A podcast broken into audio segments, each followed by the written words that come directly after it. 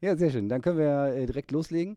Ähm, ich freue mich, dass wir heute bei Think Reactor zu Gast haben Matthias Güller, CTO EMEA von Zendesk.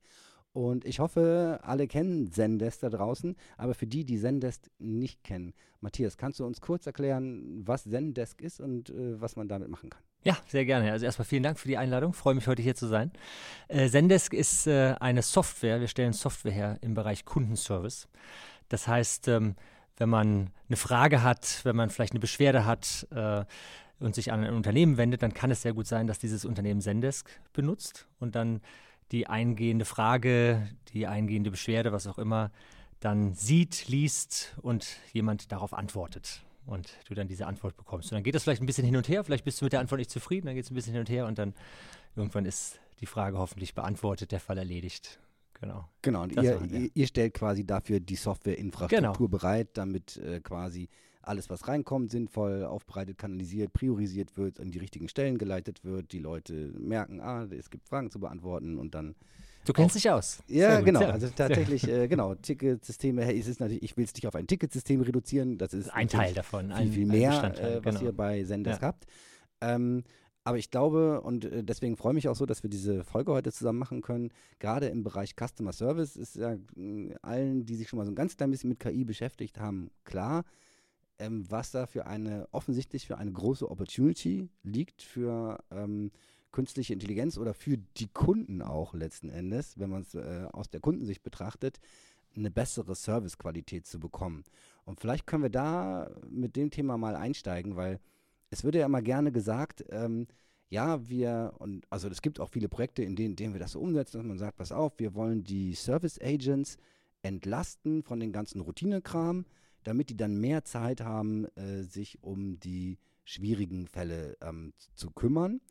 Ähm, ich glaube, also erstmal, ne, das ist total schlüssig und müssen wir uns nicht drüber streiten, weil es gibt sicherlich ganz viele einfache Routinefälle, die ganz viel Zeit fressen, die auch schon heute vor der neuen KI quasi hochautomatisiert äh, werden können, wenn man es gut macht, regelbasiert einfach. Äh, so, und dann, äh, die Idee ist ja, ich mache den Kundenservice besser aus Sicht des, des, des Kunden. Und ähm, was auch als Argument da immer rumgeistert ist, vielleicht mache ich das zusammen, äh, quasi Service Agent und KI. Die KI unterst unterstützt äh, den Agent. Was ich teilweise sehe im Markt allerdings ist, dass Firmen versuchen, einfach nur Kosten zu sparen. Einfach nur zu sagen, naja, guck mal, mein Kundenservice aktuell ist so, ähm, naja, äh, ich habe halt einen. Ne? Und die Kunden ähm, finden den nicht so toll, aber die beschweren sich eh nur den ganzen Tag.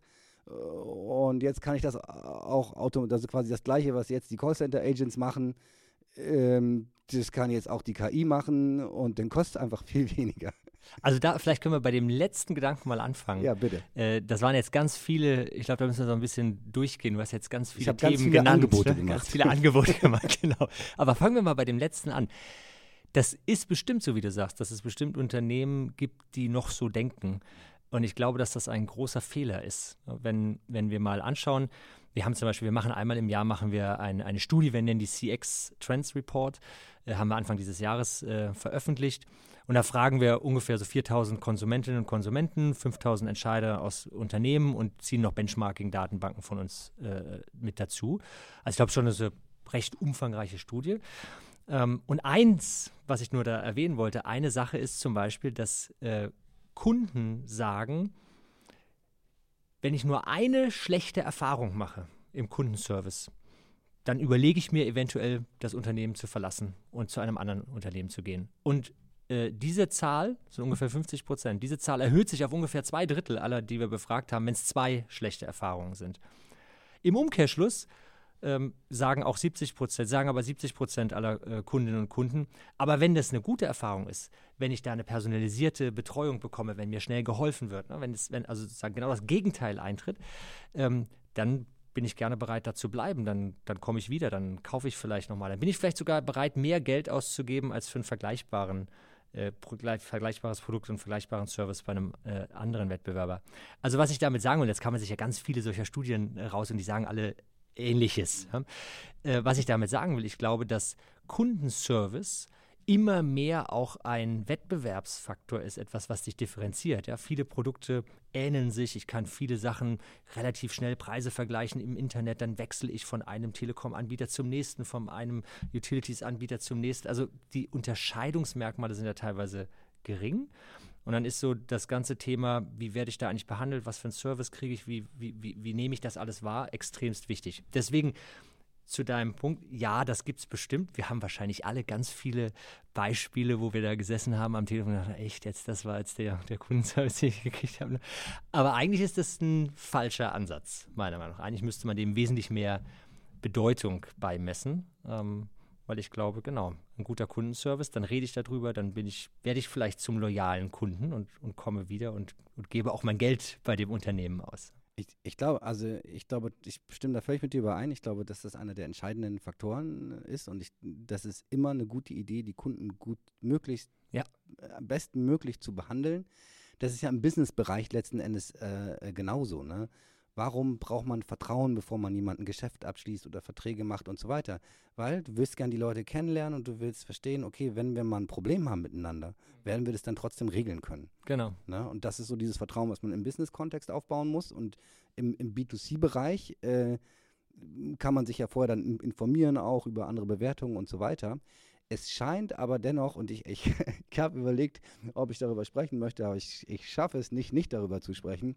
Ich hatte ein Kundenservice-Erlebnis aus der Hölle am Wochenende bei einem der größten deutschen großen Elektronikanbieter. Ähm, und ich, ich fasse es mal nur grob zusammen. Ne? Ich habe ähm, zwei Haushaltsgroßgeräte bestellt dann, die waren beide verfügbar. Dann wurde eins davon, nachdem die Bestellung bestätigt war, zwei Tage später wurde eins davon storniert. Da dachte ich, oh, blöd. Okay, ist dann so, muss ich nochmal neu bestellen. Ne? So, dann habe ich drei Tage später nochmal, bin ich in den gleichen Shop gegangen, war ich äh, ne, online und dann habe ich ähm, festgestellt, das Gerät, was nicht mehr lieferbar war, was storniert wurde, ist, gibt es aber. Kann ich bestellen, kostet jetzt aber 70 Euro mehr. Dann habe ich mich kurz geärgert und dachte, hm, naja, ich, weiß, ich weiß, schon, wie es läuft, ne? Hab schon verstanden, was ihr macht. Na gut, dann bestelle ich das jetzt eben nochmal, kostet 70 Euro mehr, dann ist das so. Ne? Dann habe ich beim äh, Warenkorb einpacken festgestellt, ja, warte mal, 70 Euro und ich muss jetzt nochmal Versandkosten bezahlen, weil es nicht mehr eine Bestellung war, sondern jetzt sind zwei Bestellungen, ne? Kostet nochmal 30 Euro drauf. Jetzt bin ich bei 100 Euro mehr. Ähm, dennoch brauche ich dieses Haushaltsgerät, weil das andere ist gerade kaputt ne? und die Hütte brennt zu Hause. Äh, okay, habe ich bestellt und dann habe ich kurz überlegt, soll ich noch irgendwas überlegen? Dann dachte ich, okay, ich schreibe einfach mal eine freundliche Mail an Kundenservice ne, und sage, guck mal, das war nun offensichtlich euer Fehler, dass ihr das als verfügbar angezeigt habt. Ich habe es bestellt. Jetzt muss ich nicht nur die Preisdifferenz bezahlen, sondern auch noch doppelte Versandkosten. Könnt, ne? Kann ja nicht sein, eigentlich. Kriegt eine kriege die erste Mail zurück von einem. Nee, ich, ich will es, pass auf, ich mache es gar nicht zu detailliert, sonst artet es zu sehr aus. ähm, am Ende ähm, habe ich vier verschiedene Antworten von vier verschiedenen KundenberaterInnen bekommen, die alle komplett nichts sagen. Also ne, der, der, erste hat geschrieben, ja, unsere Preisgestaltung ist nun mal so und da können wir, den Preis können wir leider nicht mitgehen. Vielen Dank, tschüss. Denke, hä, der hat gar meine E-Mail, der hat gar nicht gelesen, worum es geht.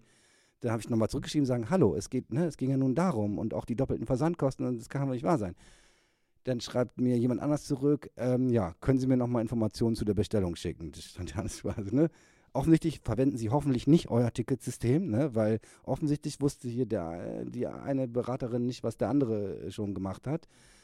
Genau, und dann habe ich nochmal das alles rangehängt und nochmal zurückgeschickt und dann hat jemand mir jetzt geantwortet, ja, äh, tut es leid, dass Sie Ärger hatten mit Ihrer Stornierung, ähm, aber ähm, die, der Bestellwert äh, wird Ihnen in den nächsten Tagen gut geschrieben. Ich denke, ich weiß, ich bin so ein bisschen sprachlos, ne? Und ich würde mir so sehr wünschen, dass da ein smartes KI-System wäre, mit dem ich sprechen könnte, ähm, das wahrscheinlich in dem Fall deutlich besser in der Lage gewesen wäre, zumindest vielleicht sogar mich auf irgendeine Weise zufriedenzustellen, indem es dann irgendwann merkt, pass auf, hier ist wirklich vielleicht, wenn sie mir wenigstens die Versandkosten die doppelten erstattet hätten. Ne? Äh, äh, so. Und ähm, Genau, also ich finde es erschreckend, und das wollte ich eigentlich als Aufsatzpunkt nehmen, erschreckend, wie wenig diese, diese ähm, ich nenne es mal Wahrheit, die du eben gesagt hast, weil alle, kannst du, alle Studien kannst du angucken, alle Messwerte, die es gibt, bitte behandle deine Kunden gut. Ja. Ja, und wenn schon jemand sich die Mühe macht, äh, äh, da nicht nur einmal, sondern zweimal zu sagen, ey, hier stimmt irgendwas echt nicht, dann ist es wahrscheinlich eine gute Idee, mal zu ja, gucken, absolut. ob da nicht wirklich was sein könnte und das nicht randommäßig immer zum nächsten armen Service Agent zu, zu schicken. So, und dennoch wird es irgendwie nicht gemacht. Wahrscheinlich aus Kostengründen, ich weiß es nicht. Ähm, welche Hoffnung hast du, jetzt kommt der Spin, ne? welche, welche Hoffnung hast du, dass ähm, KI-Systeme solche Fälle besser machen können? Also, ich glaube erstmal, du hast jetzt sehr, sehr ausführlich einen. Äh, ein Einzelfall ein, natürlich. Einzel naja, wahrscheinlich nicht Einzelfall. Also, mir werden jetzt, würden jetzt auch noch so ein paar äh, Beispiele einfallen. Aber es ist ja zum Glück so, dass es äh, eben auch gute Beispiele gibt. Ja? Es ja. gibt ja auch immer mal Situationen, Absolut. wo man da denkt, oh wow, das war jetzt echt, ähm, das war wirklich ein guter Service. Ja? Das war wirklich äh, äh, äh toll. Zu der Frage zu KI, also ähm, wenn wir über künstliche Intelligenz nachdenken im Bereich Kundenservice, dann denken wir über drei verschiedene Anwendungsfälle nach. Und äh, würde gerne mal mit dir so ein bisschen die drei mal durchgehen, weil ich glaube, die sind unterschiedlich, aber haben am Ende natürlich hoffentlich alle das Ziel, den Kundenservice zu verbessern, ne? also das sozusagen effektiver zu gestalten. Ähm, das eine ist, vielleicht fangen wir damit an, äh, jetzt auch in deinem ganz konkreten Mal, in einem ganz konkreten Beispiel. Du hast also mit verschiedenen äh, Menschen da zu tun gehabt, verschiedene äh, Agenten, Callcenter oder Service Center Agenten. Ähm, der eine Fall ist, kann man künstliche Intelligenz einsetzen, um diesen Leuten zu helfen? Mhm. Und da sind ein paar Themen. Ne? Das eine Thema zum Beispiel ist, ganz am Anfang, wenn ich jetzt eine, ich kriege jetzt eine Kundenanfrage rein. Das kann ja per E-Mail sein, das kann über eine WhatsApp-Nachricht sein, das könnte ein Anruf sein, das könnte auf der Webseite, kannst du ein Formular ausfüllen. Also es gibt ja verschiedenste Möglichkeiten, wie du dich an den Kundenservice wendest. Das spielt jetzt keine Rolle. Wir kriegen jetzt ein, eine Anfrage. Der erste Schritt wäre mal zu gucken, worum geht es da eigentlich? Also was ist der Grund? Warum meldest du dich?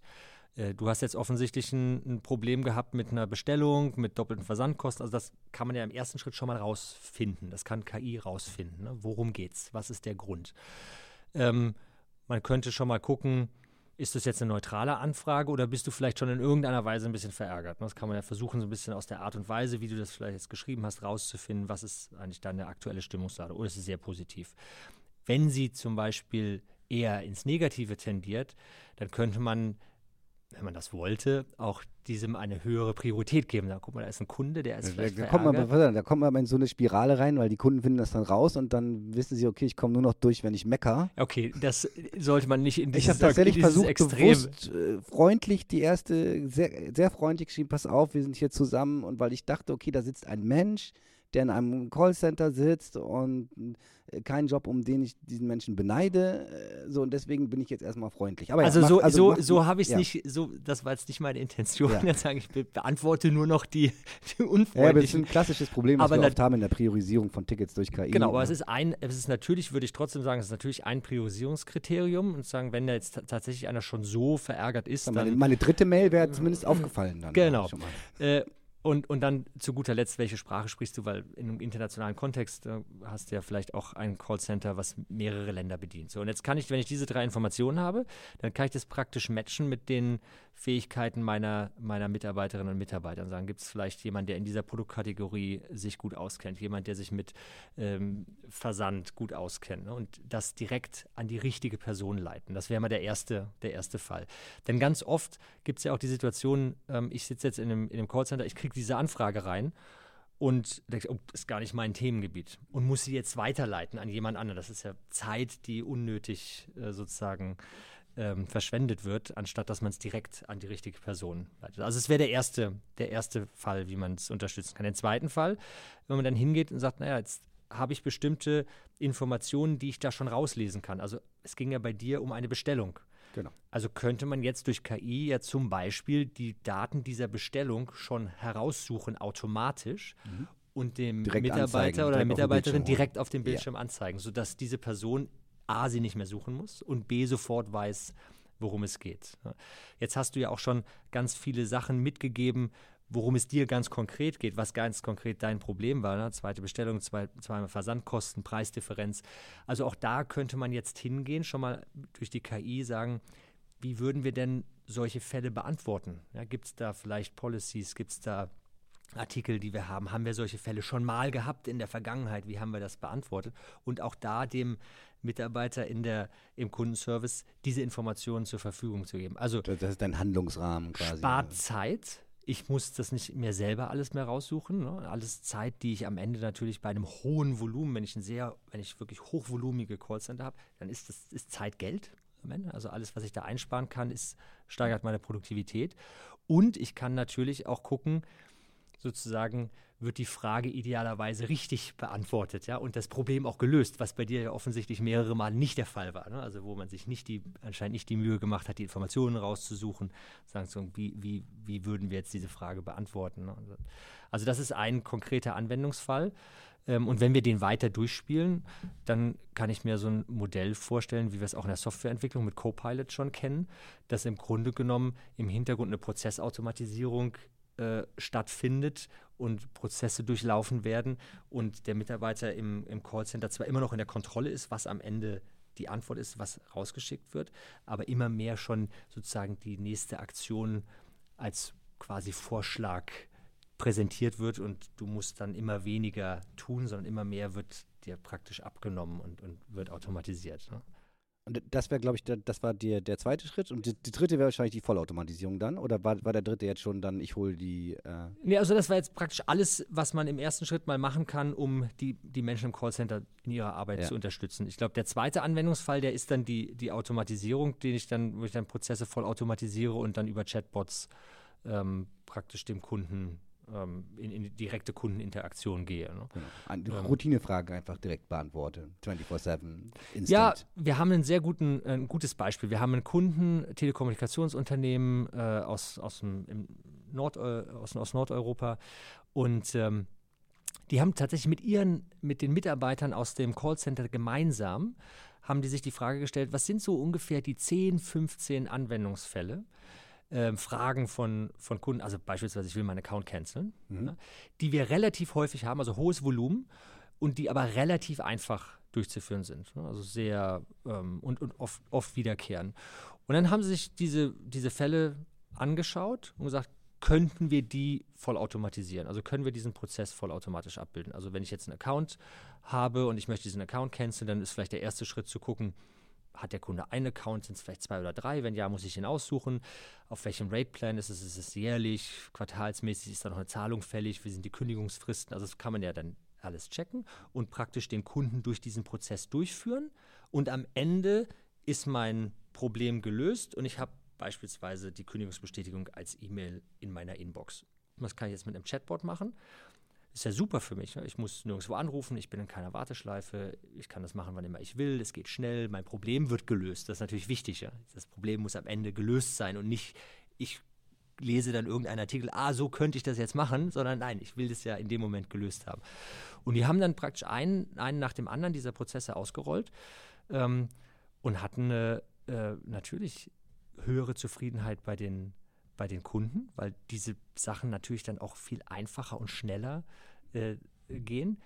Und auch eine höhere Zufriedenheit, das fand ich sehr spannend, eine höhere Zufriedenheit bei den Mitarbeiterinnen und Mitarbeitern in dem Callcenter, weil die gesagt haben, super, jetzt diese ganzen wirklich immer wiederkehrenden transaktionalen Sachen, die mich eigentlich von dem abhalten, wo es schwieriger ist, ne, wo ein bisschen komplexere Fragestellungen, die werden mir jetzt abgenommen und jetzt habe ich mehr Zeit, mich mit den Kundinnen und Kunden auseinanderzusetzen in den, genau, in den schwierigen, in den komplexeren äh, Fragestellungen. Also sie hatten sowohl eine Steigerung der Zufriedenheit auf der Kundenseite als auch bei der, bei der Mitarbeiterseite. Ja. Also tatsächlich, also äh, es geistert ja immer so rum, KI frisst die Jobs, ne? Ähm, äh, alles, was ich bisher gesehen habe, ist äh, das genaue Gegenteil. Mhm. Ähm, Unternehmen haben wahnsinnig viel Arbeit, wollen wachsen, suchen nach Fachkräften, ja. finden sie nicht. Und gerade auch so, gerade auch so Customer Service Jobs und so ist halt nicht so mega attraktiv. Klar, vielleicht könnte man noch daran arbeiten, die Jobs attraktiver zu machen. Ne? Wir sagen auch bei uns immer gerne, es gibt keinen Fachkräftemangel, es gibt einen Mangel an attraktiven Arbeitsplätzen. Ähm, aber ja, ne, äh, so wie das aktuell ist, finden die halt nicht genügend Leute, wollen aber gerne weiter wachsen und trotzdem die Qualität zumindest gleich halten. Und das sind eigentlich normalerweise die Cases, in denen KI wirklich äh, zum Einsatz kommt und äh, dann kannst du halt mit dem gleichen Team doppelt so viele Kunden genau. quasi also, helfen.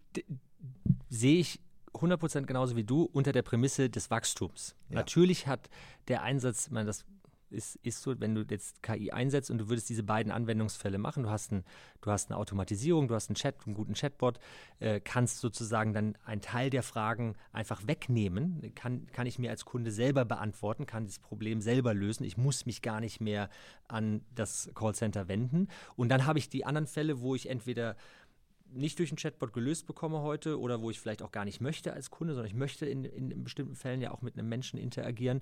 Und jetzt kann ich KI einsetzen, um dort die Arbeit zu also die Produktivität zu erhöhen, die Arbeitszeit zu verkürzen durch diese ganzen Sachen. Ne? Ich kann Sachen vorher schon äh, raussuchen, ich kann Informationen geben, ich kann Antworten vorformulieren, etc. etc. Was ich dann alles, dann hat das natürlich zur Folge, dass ich, wie du gesagt hast, mit der gleichen Mannschaft mehr machen kann. Also wenn ich dann wachse, wenn das Volumen steigt, muss ich nicht unbedingt wieder so wie in der Vergangenheit linear praktisch Leute einstellen, weil jeder Mann, jeder Mann und jede Frau kann eben nur ein Telefonat gleichzeitig führen und vielleicht drei E-Mails oder sieben Messages parallel beantworten. Irgendwann ist ein Punkt erreicht, da funktioniert es nicht mehr. Deswegen hast du ja eigentlich eine fast lineare Funktion zwischen deinem Bedarf an Mitarbeiterinnen und Mitarbeitern und deinem Volumen, was du reinbekommst. Das das könntest du damit natürlich brechen. Äh, das heißt, genau, mit den gleichen Leuten wesentlich mehr schaffen. Wenn du nicht wächst, dann hast du natürlich schon auch die, die, das Potenzial, ähm, da Kosten einzusparen und, und, Produktivität zu gewinnen. Ich glaube aber, äh, was man auch noch in dieser Diskussion mit berücksichtigen kann, wir haben ja heute, wenn man sich mal anschaut, der, der Anteil vom E-Commerce, also der Anteil vom Gesamtvolumen des Handelsumsatzes weltweit, davon sind ungefähr knapp 19 Prozent E-Commerce. Nur eigentlich, ne? Ist eigentlich, als ich die Zahl gelesen habe, crazy, was, was, 19 Prozent ja. nur? Ja, ja genau. Ja, weißt du, was dann noch alles reinzählt in die Statistik, Autos und so und dann machen die. Keine Ahnung, das stellst du dein Auto nicht online und das macht ein wahnsinniges Volumen aus dann ja. oder so. Aber ich glaube, dass dieser Anteil sicherlich noch wachsen wird.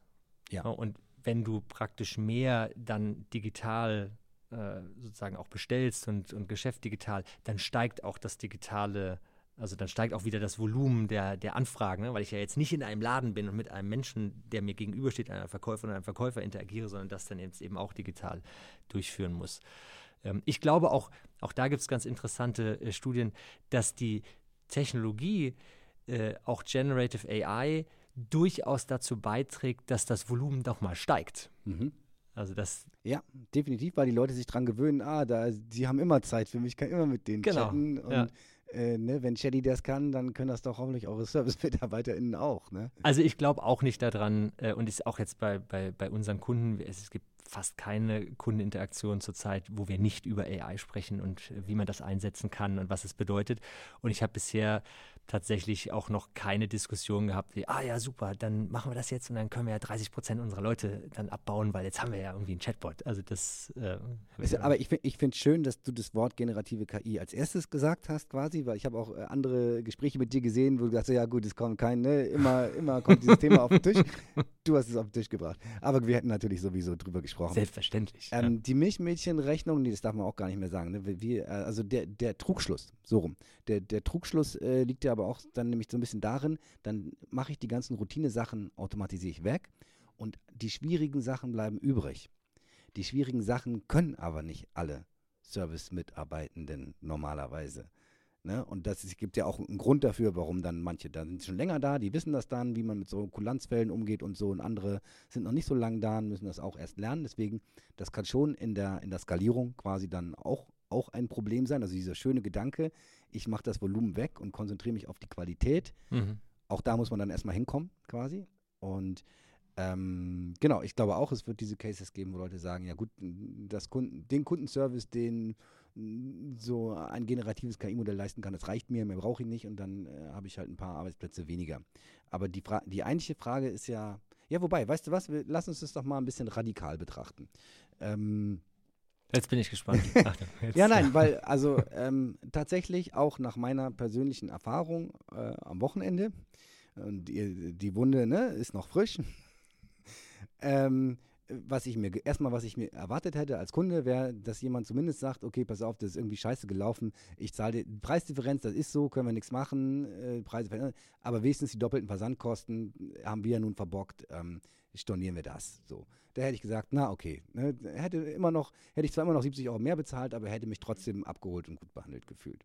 Und ich glaube, dass auch, dass eine KI in der Lage gewesen wäre, das zu erkennen und gut, gut, und ich glaube, weil es geht ja so ein bisschen auch um gesunden Menschenverstand und zu sagen, okay, ich gucke mal diesen Case an, ja, und ähm, ich weiß nicht, vielleicht, ähm, ähm, vielleicht sehe ich das auch völlig verquer, aber ich würde denken, in so einem Fall, ich habe zwei Produkte bestellt, das eine wurde storniert, dann war es doch wieder verfügbar, habe ich es normal bestellt, dann war es auch noch teurer und dann muss ich nochmal 30 Euro Versandkosten bezahlen, zumindest wenn der Kunde dann die Hand hebt und sagt, äh, hallo, dann müsste ich doch als Unternehmen hingehen und sagen, okay, doppelte Versandkosten geht auf uns. Äh, schön, dass du bei uns nochmal bestellt hast. So. Ähm, so, und jetzt die Radikale, wir wollten ja zum, zum Radikalen. Ähm, die KI bleibt ja nicht stehen, sondern wir sind jetzt auf dem Status, wo man schon sehr beeindruckende Dinge tun kann, mit, äh, gerade mit generativer KI und alle lernen gerade so ein bisschen und ich glaube ihr auch. Ihr habt auch so eine Art Zendesk-GPT äh, oder so, ne? Ähm, kannst du gleich auch mal gerne was von erzählen. Wir lernen gerade, wie man diese Dinge tatsächlich sicher in der Produktion einsetzen kann, sodass sie eben nicht nur 90 Prozent richtig machen und 10 Prozent Quatsch erzählen quasi, sondern äh, man sich einige, also sie auch als Unternehmen, als Repräsentant eines Unternehmens nach außen einsetzen kann. Ne, das geht aktuell ganz viel Engineering rein, es geht aber auch ganz viel Engineering in die Weiterentwicklung der KI rein. Ähm, glaubst du, dass in, sagen wir mal, in fünf Jahren, in fünf Jahren die Mehrheit der äh, Customer Service Interaktionen noch von Menschen geführt werden werden? Also komme ich gleich zu. Ich würde gerne noch was zu dem Kosten äh, versus Qualität sagen. Ja. Ne? Also ich glaube, dass du auch heute schon KI einsetzen kannst und auch solltest, um auch die Qualität zu steigern. Und das, was ich am Anfang gesagt habe, wenn du jetzt, jetzt ein bisschen mal technischen Begriffe, man hat ja oft so, wir nennen das Makros, das sind so vorge vorgefertigte Antworten. Ne? Und wenn ich jetzt über KI herausfinde, was das Problem ist, warum du dich jetzt wirklich an den Kundenservice äh, gewandt hast. Und das war jetzt bei dir nicht eine Bestellung, ja, sondern es war ein Problem mit der Bestellung eine doppelte und doppelte Versandkarte. Also wenn man das Problem wirklich erkennt, dann kann ich ja jetzt zum Thema Qualitätssicherung, wenn ich jetzt vielleicht jemanden habe, der noch nicht so erfahren ist, der neu ist, und das ist natürlich ein großes Problem. Wir haben Kunden, da ist der sozusagen der, der, der Churn ihrer Mitarbeiter 100 Prozent pro Jahr. Das heißt, Krass, in einem ja. Jahr sind bis zu 100 Prozent aller Mitarbeiterinnen und Mitarbeiter neu, fangen neu an, haben das verlassen und fangen wieder neu an. Das ist natürlich ein Riesenproblem. Ne? Da die Qualität. Also, also, um es auch kurz mal radikal auszusprechen, was bedeutet es im Umkehrschluss? Das bedeutet, es ist ein Scheißjob. Weil sonst Tja. würden die Leute da bleiben. Ja, das hängt sicherlich jetzt von Unternehmen zu Unternehmen ab, aber, aber genau, wenn 100 Prozent der Leute nicht länger als ein Jahr bleiben, dann läuft da irgendwas ja. schief. Denkt mal drüber nach. So, und jetzt habe ich also viele äh, Menschen, die neu angefangen haben und die, um die Qualität sicherzustellen, kann das ja auch ein guter Hebel sein. Und sagen, ich, ich helfe dir dabei, die richtigen Antworten zu finden. Ich helfe dir dabei, das Problem zu verstehen, die richtigen Informationen dir anzuzeigen, die richtigen Antworten schon mal auszuselektieren. Ähm, man kann dann ja auch noch ein, wir nennen das Confidence Level, also ich als KI in Anführungsstrichen ne, bin jetzt 80 Prozent sicher, dass das die richtige Antwort ist. Oder vielleicht nur 50 Prozent, dann solltest du noch mal nachgucken. Also, äh, du kannst KI nehmen und sagen, guck mal, du bist jetzt ganz neu, das ist jetzt das erste Mal, dass du diesen Fall hast. Hier suche ich dir mal fünf, sechs, sieben Fälle aus, die ähnlich gelagert waren in der Vergangenheit, die wir beantwortet haben, wo die Kunden am Ende gesagt haben, ich bin zufrieden mit der Antwort. Also wo es anscheinend die richtige Antwort war, ne, um zu helfen, äh, auch eine gute Qualität zu haben. Das heißt, ich glaube, wir sollten KI nicht sehen als entweder oder, sondern ich hätte durchaus den Anspruch zu sagen, es kann beides. Es kann helfen, die Produktivität zu steigern und es kann helfen, die Qualität zu sichern und zu steigern. Und du kannst ja auch KI einsetzen, ähm, praktisch um zu gucken, wie waren denn jetzt die Antworten? Ja, wie, wie, wie war das Feedback der Kunden? Äh, man macht ja hoffentlich so, dass man nach jeder ähm, Antwort, die man rausschickt, dann auch nochmal den Kunden fragt, war das hilfreich? Ne? Und, und wie sehr hat dir das jetzt geholfen? Und auch diese Informationen kann ich jetzt wieder nehmen und auswerten und gucken, gibt es vielleicht bei manchen noch einen Trainingsbedarf? Ne? Gibt es vielleicht bei manchen noch Sachen, wo ich sage, da, da, da müssten wir nochmal ansetzen, um die Qualität am Ende zu steigern. Also insofern, das war mir nochmal wichtig zu sagen, ich glaube, es ist nicht entweder oder. Ich glaube, man kann es durchaus für beide Szenarien einsetzen. Und zu deiner ja, genau, eigentlichen Frage. In, ne, in, in, fünf ich, Jahren. Ich, ja, ich glaube, dass es in fünf Jahren noch ähm, viele Anfragen gibt, wo ich mit Menschen sprechen möchte, als, äh, als, als Kunde, als, als Konsument. Ähm, das sind nicht mehr, es sind nicht mehr 100 Prozent, so wie heute. Bis jetzt ein bisschen, könnte man jetzt so in die, in die Glaskugel schauen, ne? wie, viel, wie viel Prozent bleiben denn da übrig? Ich glaube nicht an eine Welt, wo einfach 100 Prozent automatisiert werden und 100 Prozent, da sitze ich nur noch beim Chatbot und der löst jetzt alle, alle Fragen, das glaube ich nicht. Aber ich glaube schon, dass, ich sag mal, 50, 60 Prozent äh, der Anfragen können in, in fünf, fünf, sechs Jahren automatisiert werden. Und der Rest, das sind dann die Themen, die vielleicht komplexer sind. Äh, das sind vielleicht Themen, wo ich mir selber unsicher bin, wo ich eine Beratung möchte, wo ich mit einem Menschen reden möchte oder interagieren möchte. Vielleicht auch, also ich bin vielleicht auch ein bisschen zu alt, aber ich, wenn ich jetzt verärgert bin, also das Letzte, was ich wollte, wäre, mit einem Chatbot mich auseinanderzusetzen. Ja? Also es gibt ja dann immer noch, wo du dann hoffen, denkst, hoffentlich sitzt da jemand, der hat Empathie, ne? der, der, der kann so ein bisschen deine Verärgerung, das wär, hätte dir wahrscheinlich auch geholfen, ne? wenn jemand da gesagt hat, hey, sorry, ich verstehe es, ja? mhm. ist schiefgelaufen, jetzt gucken wir mal, was wir machen können. Ne? Also so, einfach diese, genau. diese sozusagen Empathie äh, zu haben für das Problem des Gegenübers. Insofern glaube ich nicht an eine Automatisierung von 100 Prozent persönlich, aber ob es jetzt 50, 60 sind. Das hängt auch, glaube ich, ein bisschen von den Themen ab, von der Industrie ab, es hängt ein bisschen von den Kanälen ab. Manche Kanäle eignen sich mehr zur Automatisierung, manche weniger. Also und ich, glaub, und ich glaube, also tatsächlich, ähm, ich bin da ein bisschen mehr bullish, glaube ich. Ähm, kommt vielleicht auch, ne? Weil wir sind eine KI, wir bauen das quasi, wir bauen das, äh, was das dann automatisieren soll. Ähm, ich glaube, was du eben zuletzt gesagt hast, das ist sehr richtig. Es gibt Branchen und Use Cases, wo wir, glaube ich, heute schon extrem viel machen können. Also wir sind auch äh, in verschiedenen Bereichen unterwegs, wo wir Automatisierungsgrade von 80 Prozent und mehr haben. Also wo Konversationen, Kundenanliegen zur Zufriedenheit äh, des Kunden ähm, auch dann automatisch äh, weggearbeitet werden und die anderen 20 Prozent gehen dann eben noch zu Agents.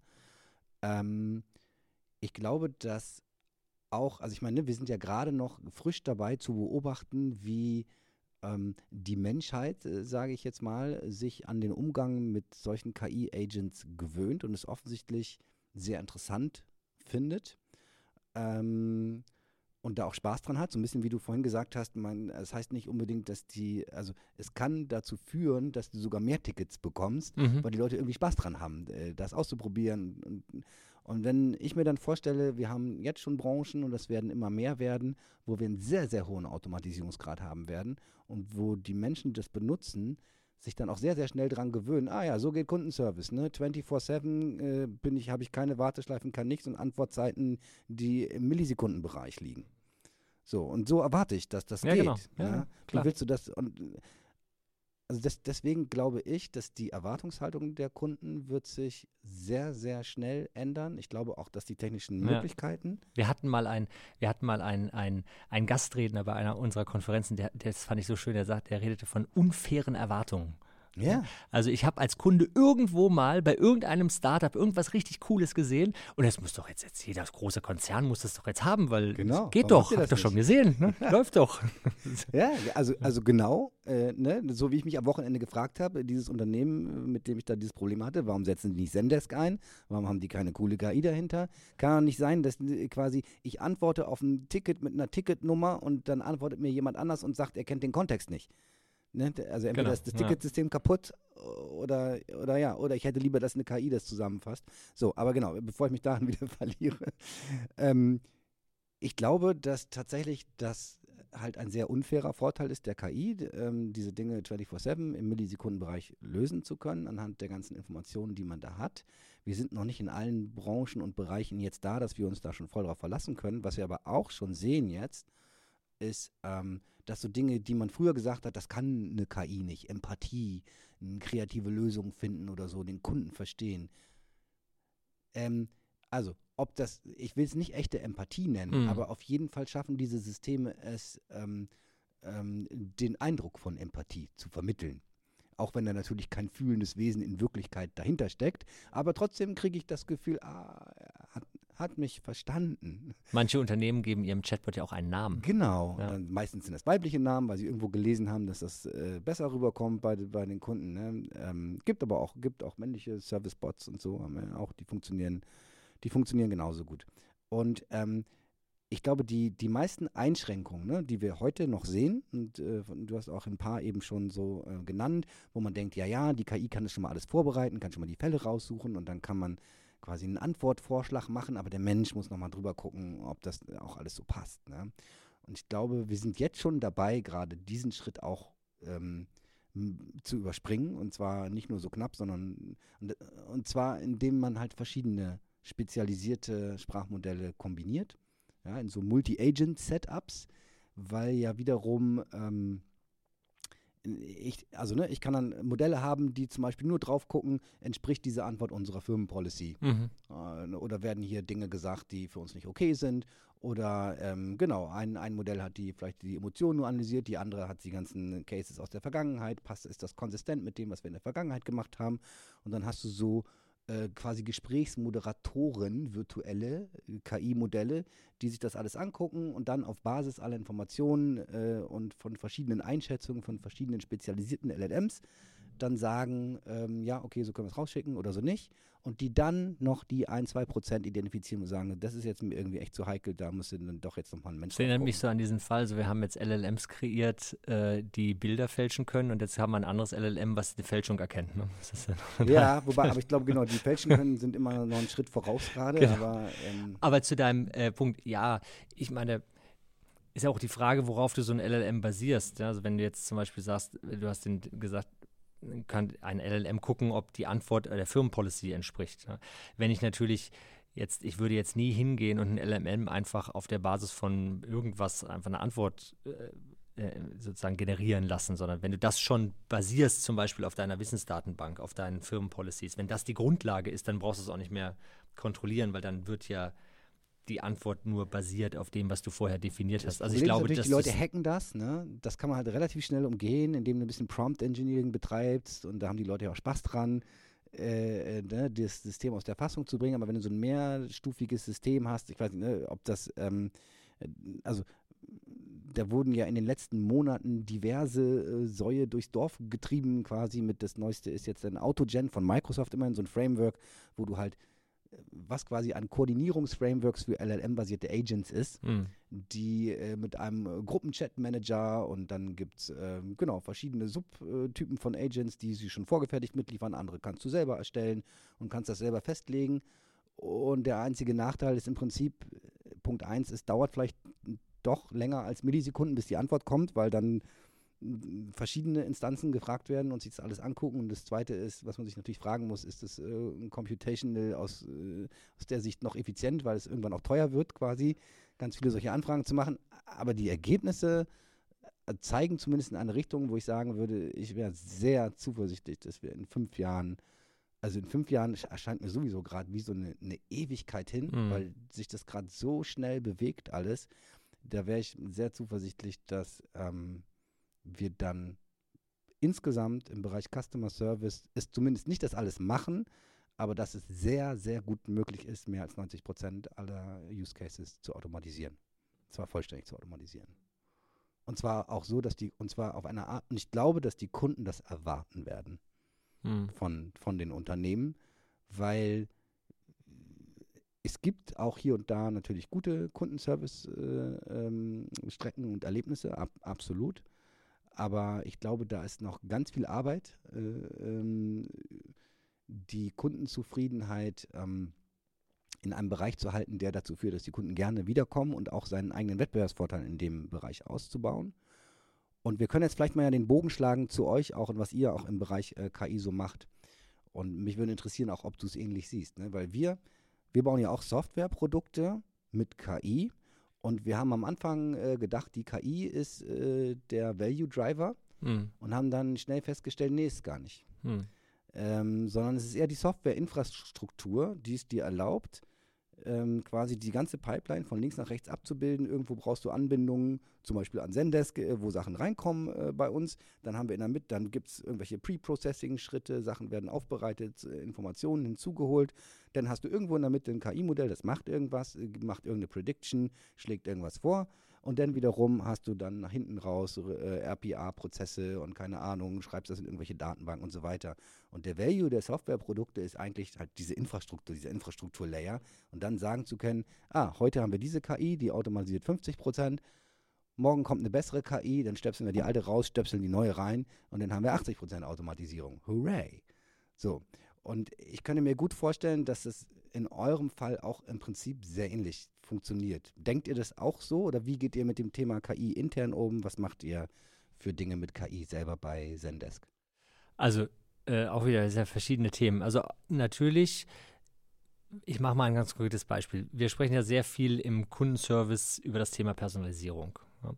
Auch eine, übrigens, du, du, sprachst eben an die Erwartungen von Kunden, äh, wenn wir uns auch unsere eigenen Reports angucken, ist eine große Erwartung bei uns waren es, glaube ich, knapp 70 Prozent aller Kundinnen und Kunden haben gesagt, Erwartung geäußert, dass durch den Einsatz von KI doch endlich mal eine bessere Personalisierung stattfinden kann. Ja. Personalisierung ist jetzt auch wieder so ein großer Begriff, fängt für mich schon ganz einfach dabei an, kenne mich, ja. weiß, wer ich bin, weiß, was ich gemacht habe, was ich eingekauft habe, was ich nicht eingekauft habe, was ich vielleicht schon mal an Fragen gestellt habe und ne, dann verstehe die Frage und sei in der Lage, mir zu helfen. Also wirklich ja Basics eigentlich, könnte man sagen.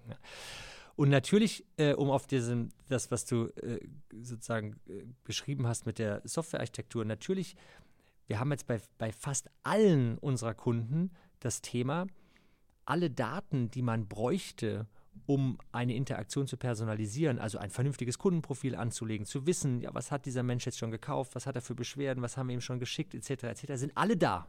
Ja, total in den, geil. In, in, in, den aller, aller, allermeisten Fällen sind diese Daten da, sitzen irgendwo in irgendwelchen Datensilos. Also natürlich genau das, was du gesagt hast, sich zu überlegen, was habe ich eigentlich für Anwendungsfälle, für Customer Journeys, die ich abbilden möchte.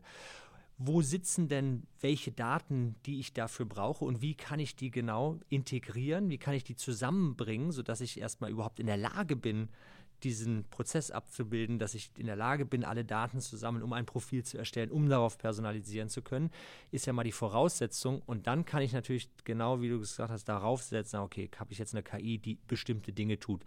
Und da gibt es ja nicht die eine KI, es nicht das eine Modell. Das ist ja was völlig anderes, wenn ich eine Empfehlung machen möchte, als wenn ich ähm, beispielsweise herausfinden möchte, was ist wohl der Grund, warum sich jemand bei mir meldet. Und kann ich das schon mal vorab, äh, das was ist ein völlig anderer Algorithmus, als wenn ich irgendwelche Zukunftsvorhersagen machen möchte, als wenn ich jetzt rausfinden möchte. Also das ist ja nicht ein Algorithmus, der alles löst. Ja? Und dann ist natürlich die Frage, welche nehme ich für welche Anwendungsfälle und äh, wie sozusagen baue ich das alles zusammen, sodass dann meine Customer Journeys abbildbar sind. Ja. Genau, ich habe, also wenn ich es richtig gehört habe, ihr habt unter anderem auch eine Partnerschaft mit OpenAI. Haben wir auch, ja. Und ihr baut aber auch eigene. Genau, Dinge. Wir, haben, wir haben ein eigenes LLM. Äh, das haben wir akquiriert vor ungefähr anderthalb Jahren. Ähm, weiterentwickelt, bei uns in die Plattform integriert. Und das ist für uns das, was ich, was ich ganz am Anfang sagte, also diese, die Idee, ich kann jeden einkommenden, jede einkommende Anfrage analysieren und verstehe in relativ fein granular, worum geht es eigentlich? Was ist der, was ist der wahre Grund? Ja, was ist der wahre Grund? Ja. Ähm, was ist der, was ist der, ähm, wir nennen das Sentiment, also bis positiv, neutral, negativ, äh, welche Sprache. Und dann kann ich da auf dieser Basis dann entweder es direkt an die richtige Person weiterleiten und schon mal Informationen hervorheben etc. Oder ich könnte den richtigen Prozess anstoßen mit meinem Chatbot und sozusagen in, in der Vollautomatisierung. Ähm, und das ist unser eigenes Large Language Model, was wir eben anderthalb Jahre, vor ungefähr anderthalb Jahren akquiriert und jetzt äh, in unsere Plattform integriert haben. Und dann haben wir eine Partnerschaft mit OpenAI. Das sind die ganzen äh, Generative AI-Szenarien, also ähm, Zusammenfassungen, von Text. Also du hattest eben das Beispiel, dass jetzt der, der, der vierte Mensch im Kundenservice ähm, und der hat sich anscheinend nicht die ganze Tickethistorie durchgelesen. Müsste er jetzt oder sie ja, auch nicht mehr. Du gesagt, ja, haben wir storniert, ja. du kriegst dein Geld wieder. Genau. äh, kann man eben jetzt zum Beispiel Zusammenfassungen erstellen. Ja. Ne? Und wenn es jetzt eine sehr lange, es gibt ja auch Fälle, wo, wo man vielleicht relativ häufig mit, immer es immer hin und her geht. Äh, und dann mögen solche Zusammenfassungen sehr, sehr hilfreich sein. Oder aber auch das Umgekehrte. Ich habe vielleicht nur ein paar Textbausteine oder ein paar Schlagworte als, als Agent und jetzt generiert er daraus einen Text. Ja. Mhm. Etc. etc. Also da haben wir eine Partnerschaft mit OpenAI, wo wir deren Large Language Model äh, zum Thema Generative AI verwenden und bei uns mit eingebaut haben. Ja. ja. Wie, ähm, wenn man OpenAI spricht, dann spricht man gleich in Europa zumindest über das Thema Datenschutz und so weiter. Und jetzt gibt es natürlich auch OpenAI-Services über die Azure Cloud und für manche ist es okay, für andere ist es nicht okay. Ähm, ich weiß gar nicht so genau. Ähm, Zendesk gibt es auch on-premise quasi oder äh, nur als SaaS-Lösung. Nur als SaaS-Lösung. Aber dann hosted, zertifiziert in Deutschland und so weiter. Genau. Für die, die es äh, gerne genau. besonders lokal sicher haben wollen. So und, ist es. Ja. Ähm, genau.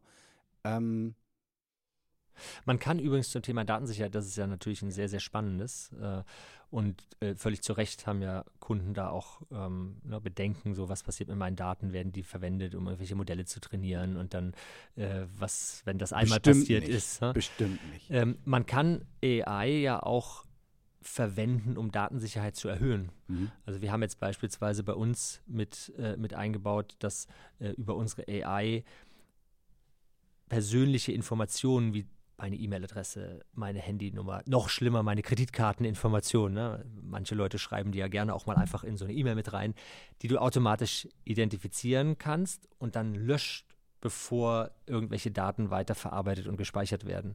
Also es gibt sozusagen ja auch die Möglichkeit, wieder künstliche Intelligenz einzusetzen, ja. um eventuell auch die Sicherheit zu erhöhen, indem man einfach sensitive Daten automatisch identifiziert und entfernt. Genau, also tatsächlich, genau, das ähm, versuchen wir natürlich auch an jeder Stelle. Wir haben zum Beispiel auch, ähm, wir haben so Kamerasysteme, die wir hier bei Straßenbahnen und den Autos einsetzen, was ja immer ein Problem ist, auch wenn du mit einer Kamera durch die Gegend fährst und die Kamera zeichnet die ganze Zeit auf, ne? Mhm. Und da werden schon auf der Kamera, also bevor das an den Rechner geht, schon auf der Kamera, so ein Embedded-Ding, werden schon Gesichter verpixelt, Nummernschilder entfernt und, und solche lustigen Dinge. Und genau, ich glaube, ich hatte auch irgendwas bei euch gelesen, sowas machen wir auch. Dann kommen Dokumente rein und du versuchst erstmal alle persönlichen Daten schon mal von einem genau. KI-Modell ähm, nicht entfernen, sondern austauschen zu lassen. Entfernen ist immer schwierig, weil austauschen ist viel besser, lustigerweise. Wenn du einfach die Namen austauscht und alles, was persönliche Daten sind, austauscht durch andere Dinge, selbst wenn das in einem Fall mal nicht klappt, weißt du aber als jemand, der diesen Datensatz in die Finger bekommt, du kannst es nicht wissen. das heißt, eigentlich sind die, ähm, ja, also es ist ein, eine lustige Spielart der Anonymisierung, sage ich mal. Ähm, Nichtsdestotrotz müssen nicht, sind die KI-Modelle auch heutzutage so extrem gut darin, diese Entities äh, zu erkennen. Ähm, Nee, worauf ich, also äh, tatsächlich äh, das Thema, trainieren die dann mit meinen Daten? OpenAI hat ja auch jetzt nochmal auf dem Dev Day ähm, hoch und heilig versprochen, auf gar keinen Fall, werden wir niemals tun. Ähm, ne, Sternchen, es sei denn, ihr habt dem zugestimmt, indem ihr den AGBs zugestimmt habt und nicht die genau. entsprechenden Flex gesetzt habt, dass ihr es nicht wollt. Ähm, Haben wir nicht in unserem Vertrag mit OpenAI. Das, das ist eine wichtige Information auch für genau. eure Kunden. Ich glaube, genau. es gab tatsächlich schon Fälle jetzt, äh, ich habe es irgendwo nur im Vorbeifliegen gelesen, wo ähm, im Bereich Entwicklung irgendeine Firma dann ihre eigene Codebasis hochgeladen hatte, weil es dann so praktisch ist, damit zu chatten und sich eine Empfehlung geben zu lassen. Und dummerweise wurde das dann anscheinend auch irgendwo für Training benutzt und dann sind dadurch Sicherheitslücken geleakt äh, in, in, dem Code. Und genau, dann gab es die ersten Vorfälle. Also von dem her muss man da extrem aufpassen. Ich bin auch sehr gespannt, wo das hingeht jetzt mit dem ganzen Thema Flagging auf den Internetseiten ähm, wo die großen Publisher sich jetzt ja auch darauf vorbereiten, zu sagen, okay, wir machen, sagen jetzt mal auf unseren Webseiten überall, pass auf, diesen Content darf, leider, dieser Content darf nicht benutzt werden, um große Sprachmodelle zu trainieren. Vielleicht sind wir aber auch schon über den Punkt raus, wo die großen Sprachmodelle das brauchen, weil die ganzen Trainingsdaten jetzt synthetisch erzeugt werden. Das wollte ich gerade sagen, genau. Das ist, genau, ich habe nämlich sagen. auch, das war nämlich der Übergang, ja. weil ich habe auch äh, ähm, äh, irgendwo gehört oder gelesen, dass ihr auch an solchen Themen dran ja. seid, quasi in diesen großen, in dieser gro großen Datenbasis, die ihr habt, quasi dann zu versuchen zu erkennen, wo sind vielleicht Lücken und wie können wir, aber du kannst es besser erzählen als ich. Genau, also das, das eine ist äh, genau, was du gesagt hast, also äh, in unserem Vertrag mit OpenAI haben wir, äh, den haben wir natürlich so abgeschlossen, dass keine Daten gespeichert und keine Daten von unseren Kunden verwendet wird für die Trainierung von Modellen. Ähm, wir selber tun das auch nicht. Und was jetzt genau ja die Möglichkeit ist, die wir auch schon nutzen und die wir auch noch weiter äh, weitergehen, ist, brauche ich eigentlich noch echte Kundendaten. Echte Kundendaten können ja auch immer Probleme mit sich bringen. Ich habe vielleicht eine gewisse Kundengruppe überrepräsentiert, vielleicht zufällig in, in, in, in, in meiner, meiner echten Kundenbasis. Und wenn ich jetzt deren Daten nehme, dann mögen sich daraus auch vielleicht diverse Vorurteile manifestieren, die, wenn jetzt Kunden anderer Kundengruppen kommen, dann zu nicht richtigen Ergebnissen führt. Also es mag ja sogar von Vorteil sein, oder es ist mit Sicherheit von Vorteil, wenn ich jetzt Daten generieren kann, wo ich versuche, zum Beispiel eine Gleichverteilung von Männern und Frauen hinzubekommen, äh, etc. etc. Ne? Also das, ähm, genau, wir haben das schon sehr erfolgreich eingesetzt, als wir angefangen haben beim Thema Sprachen. Also wie viele Sprachen äh, spricht unser System ähm, und waren durch die Generierung von synthetischen Daten und damit das Trainieren des, unserer Algorithmen auf andere Sprachen in der Lage, ähm, ich glaube, wir wollten eigentlich mit fünf rauskommen, sind mit 19 rausgekommen mhm. zum Launch, sind jetzt bei über 30. Also wo wir im Grunde genommen durch das Generieren von Daten einen viel schnelleren Effekt erreicht haben. Äh, Kannst du kurz mit den Sprachen, also wie, wie, wie funktioniert das? Sprachen, die die Agents sprechen oder Sprachen, die die Kunden draußen Kunden, sprechen? Kunden und sprechen. Ihr, und ihr übersetzt das automatisch für den Agent dann? Und, und wir verstehen und können sozusagen in der gleichen Sprache antworten. Ja, aber also tatsächlich, aber der. Übersetzung ist nochmal was anderes. Ne? Also Echt, Echtzeitübersetzung ähm, von einer Sprache in die andere, das ist natürlich etwas, was sehr, sehr viele ähm, was ein sehr heißes Thema ist, ne, ja, was natürlich ja. äh, viele auch unserer Kunden äh, mit uns diskutieren, weil es wäre wär ja toll, dann hätte ich ein, ein, ein Kundencenter und in dem Kundencenter könnte ich irgendwelche Leute einstellen, müsste gar nicht mehr Sprachen abdecken, spielt, würde eigentlich keine Rolle mehr spielen, welche Sprache mhm. du sprichst und ich kann mhm. eigentlich von jeder beliebigen Sprache hin und her übersetzen. Also ich weiß nicht, wie es dir geht, ich probiere selber viel aus, persönlich auch mit diesen Übersetzungsmodellen ähm, und ähm, klappt ganz gut, glaube ich. Mhm. Ja. Wird immer besser bin der festen Überzeugung, dass es irgendwann auch perfekt sein wird. Ich habe aber jetzt noch kein Modell gefunden, was wirklich so perfekt ist, dass es fehlerfrei von beliebig vielen Sprachen in beliebig andere Sprachen hin und her übersetzt. Aber wenn ich jetzt das in einem geschäftlichen Kontext äh, anwende, mhm. dann sollte es fehlerfrei und perfekt sein. Ne? Und dann sollte nicht die, die irgendwie Übersetzung eines Sprichwortes oder irgendwas mhm kannst dir vorstellen, in den Zeiten von sozialen Medien könnte das natürlich sehr schnell. Genau, also da muss man Insofern, ja. das ist tatsächlich, was ich meinte, ist tatsächlich, ähm, ich kriege jetzt äh, Anfragen in einer bestimmten Sprache und kann die zum Beispiel über ein Chatbot in der gleichen Sprache verstehen, bearbeiten äh, und antworten. Ich meinte jetzt nicht das automatische Übersetzen. Das ist etwas, an dem wir selber gerade dran sind, also was wir, äh, was viele unserer Kunden und was wir mit vielen unserer Kunden diskutieren, ja, aber natürlich. noch nicht, also ich weiß nicht, ja, wir sind tatsächlich, nein, das, sind, äh, das ist ein mega heißes Thema, äh, deswegen frage ich auch so interessiert nach, ähm, weil tatsächlich äh, haben wir da auch einige Aktivitäten. Da geht es tatsächlich auch zum Beispiel um äh, Live-Video-Chat, mhm. ähm, wo ein Kunde quasi in ganz vielen Filialen so Videochat-Kabinen hat, weil sie keine KundenberaterInnen mehr mhm. überall vor Ort haben, aber halt dann, dann kann man. Und viele der Leute, die dann aber da rein, sich da reinsetzen, sind dann MitbürgerInnen mit äh, Migrationshintergrund oder Flüchtlingshintergrund oder irgendwas. So, und dann geht es darum, ja, aber die, die Service Agents auf der anderen Seite, die sprechen Deutsch. Ja, ja. So, und dann ist die Frage, aber trotzdem will man sich ja gegenseitig helfen. Man will irgendwie trotzdem, und ich glaube, auch in so einem Kontext kann man auch gut nämlich den, den Case aufmachen, dass ich sage, ja, vielleicht die Besetzung wird nicht perfekt sein, ne? aber sie ist schon auf einem wirklich sehr hohen Niveau. Genau, da glaube ich auch sofort dran. Aber wenn ich jetzt sozusagen und, und ein schriftliches Dokument bekomme von der, von einer großen Firma, ähm, Genau, also wenn du jetzt, genau, wenn du, ich sag mal so, wenn du jetzt äh, einen Vertrag abschließen willst oder irgendwas, ne, und dann, das kannst du nicht einfach, gerade das, das äh, Jura, Deutsch dann versus in anderen Sprachen und so weiter, aber wenn es einfach nur darum geht, dass Menschen, die miteinander kommunizieren und der eine Mensch muss verstehen, was ist das Problem des anderen Menschen. Und das ist ja auch hauptsächlich euer Business, ne? Es geht darum, dass die Agents verstehen, welches Problem hat der denn da gerade, ne? Und vielleicht hat es, das Sprichwort wurde falsch übersetzt und das führt kurz zu Konfusion aber wahrscheinlich kann man es trotzdem noch wieder auffangen. Und ich glaube, ein anderer wichtiger Aspekt dabei ist natürlich, das transparent zu machen, auch für beide Seiten. Pass auf, ne? wir haben hier automatisierte Übersetzungen dazwischen ja. geschaltet. Ja, ja, das heißt, geh davon aus, wenn dein Gegenüber etwas Komisches sagt, wahrscheinlich liegt es an der Übersetzung, entweder wurde dein Teil falsch übersetzt oder dessen, dann sag es einfach nochmal anders, sodass man die Leute einmal so am Anfang irgendwie mitnimmt. Und dann, glaube ich, kann man sehr wohl schon heute auch diesen Case extrem gut umsetzen. Ähm, in so Chat-Szenarien sowieso. Also da, ähm, das, das funktioniert schon sehr, sehr gut. Ähm, wir sind halt gerade dabei, das ganze Engineering zu machen, um es wirklich so in so Realtime-Szenarien am Telefon, im Videochat mit akzeptabler Latenz zu machen. Und nein, äh, sechs Sekunden Latenz oder so ist nicht akzeptabel. Weil so, also kann man es auch zu nur, aber das macht wirklich dann keinen Spaß mehr irgendwann. Ne? Und auch das ist, äh, funktioniert schon erschreckend gut, selbst in den ersten Prototypen.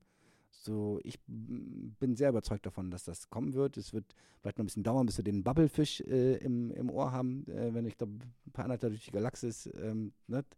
ähm, aber, und das wurde ja auch schon oft versprochen, auch von Google und so, mit denen gab es immer schon Werbevideos vor ein paar Jahren, wo gezeigt wurde, guck mal hier. Aber es funktioniert inzwischen wirklich sehr, sehr gut und ich glaube, dass auch im Kundenservice gerade wenn wir in eine, ähm, wenn wir jetzt mal hier so ein bisschen ähm, die, die, die deutschsprachige Brille aufhaben, gerade auch in diesem Kontext, da einfach sagen zu können, ich kann aber auch, die Gesellschaft wird immer diverser und ich kann quasi auch alle anderen MitbürgerInnen aus, mit anderen Hintergründen, die nicht gut oder gar kein Deutsch sprechen, denen kann ich trotzdem hier auch einen guten Kundenservice bieten. Einfach nur, indem ich die Besetzung dazwischen schalte und das ist technisch überhaupt kein Problem heutzutage und die Qualität ist, glaube ich, akzeptabel. Und es fängt, genau, es fängt gerade so ein bisschen an, glaube ich, hier und da zu zucken. Und ich finde es auch spannend, wenn du sagst, eure Kunden wollen das auch haben und fragen danach und so. Ähm, wie stellt ihr euch denn da grundsätzlich auf? Weil, ähm, ne, ihr seid einerseits so ein bisschen, glaube ich, auch so dieser Software-Infrastruktur-Layer. Ihr sorgt dafür, dass die Tickets von A nach B kommen und dass sie gut gemanagt werden und ähm, möglichst effizient bearbeitet werden können im Prinzip von wem auch immer. Ne? Ihr versucht die Agents maximal zu, zu enablen und ihr versucht natürlich Möglichkeiten zu geben, KI da reinzustöpseln. Ihr macht auch ein paar Sachen selber. Und das ist ja immer dann so ein bisschen so ein, auch eine strategische Frage. Ja? Möchte ich, ist mein Anspruch jetzt, äh, dass die, die Lösung, die KI-Lösung oder die Multi-Agent-KI-Lösung später von Zendesk kommt? Ähm, und posi positioniere mich entsprechend, hab, äh, investiere Geld in den Aufbau von eigenen Teams und so weiter. Oder sage ich du am Ende, äh, was ihr da reinstöpselt oder nicht, wir sind da flexibel. Und äh, diese maximale Flexibilität, das ist eigentlich unser, ähm, unser USP. Und äh, wer auch immer die nächstgeile KI-Lösung entwickelt, der soll da bei uns reinstöpseln. Das ist doch super. Wie, wie seht ihr das? Das ist für mich kein, das ist für mich nicht ein, ein Entweder-Oder. Also es gibt ja, das eine, dass du sagst, ähm, Kundenservice ist auch ein relativ großes Feld ne, mit relativ vielen unterschiedlichen Anwendungsfällen. Ähm, und gehen wir natürlich hin und sagen, welche sind für uns Kerngeschäft? Wo wollen wir selber eine Lösung haben, die so gut ist, dass unsere Kunden idealerweise unsere Lösung nehmen und damit sehr zufrieden sind. Und zwar ne? so als End-to-End Full-Service-Lösung und die Automatisierung ist schon enthalten. Quasi. Genau. Aber dann gibt es natürlich immer wieder auf der einen Seite Bereiche, die wir vielleicht nicht abdecken, ähm, wo wir jetzt keine, keine eigene Lösung äh, für haben, äh, die wir dann, wo wir dann mit Partnern zusammenarbeiten und ähm, äh, auch mit mehreren, also auch Optionen äh, anbieten. Und auf der anderen Seite gibt es natürlich auch immer eine Realität bei dem Kunden, dass ein Kunde sagt, naja gut, passt soweit, aber in dem Bereich habe ich schon was. Ne? Also das brauche ich jetzt nicht von euch, das, das habe ich habe jetzt vielleicht schon meinen eigenen Chatbot. Ne? Da brauche ich jetzt nicht eure Lösung, dann möchte ich aber gerne, dass den, den ich habe, dass der mit euch funktioniert. Dann haben wir eine Zendesk-Integration, genau, dann unsere wir, Tochterfirma Bodario ja dann haben wir, Dann haben wir eine Integration, dann haben wir genau, genau Partnerprogramme, Integration. Deswegen ist es für mich schon wichtig zu sagen, die Lösung, die wir haben, muss natürlich äh, gut sein, sehr gut sein. Ja? Wir, wir sind eine Best-of-Breed-Anwendung ähm, und das wollen wir auch in der Zukunft bleiben. Und gleichzeitig äh, haben wir äh, gute Schnittstellen, haben wir gute Partnerprogramme und arbeiten mit, mit Partnern zusammen. Also es ist für mich nicht ein, ein, ein Entweder-Oder, sondern es ist eigentlich etwas, was du beides brauchst, denn am Ende hast du eben genau die Kundenrealität. Ne? Und Kunden haben verschiedene Anwendungen von verschiedenen Anbietern. Und je, je, mehr du ihnen helfen kannst, diesen sagen, Aufwand der Integration ein bisschen zu, zu minimieren, desto, desto besser ist es. Mhm.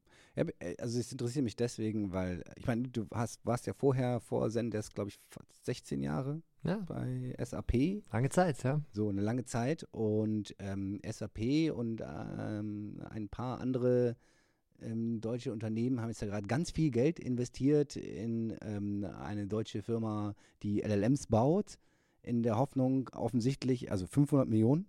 Ne? Und da fragt man sich, okay, was soll da zurückkommen? Für 500 Millionen Was, was, ist, was ist da die Idee?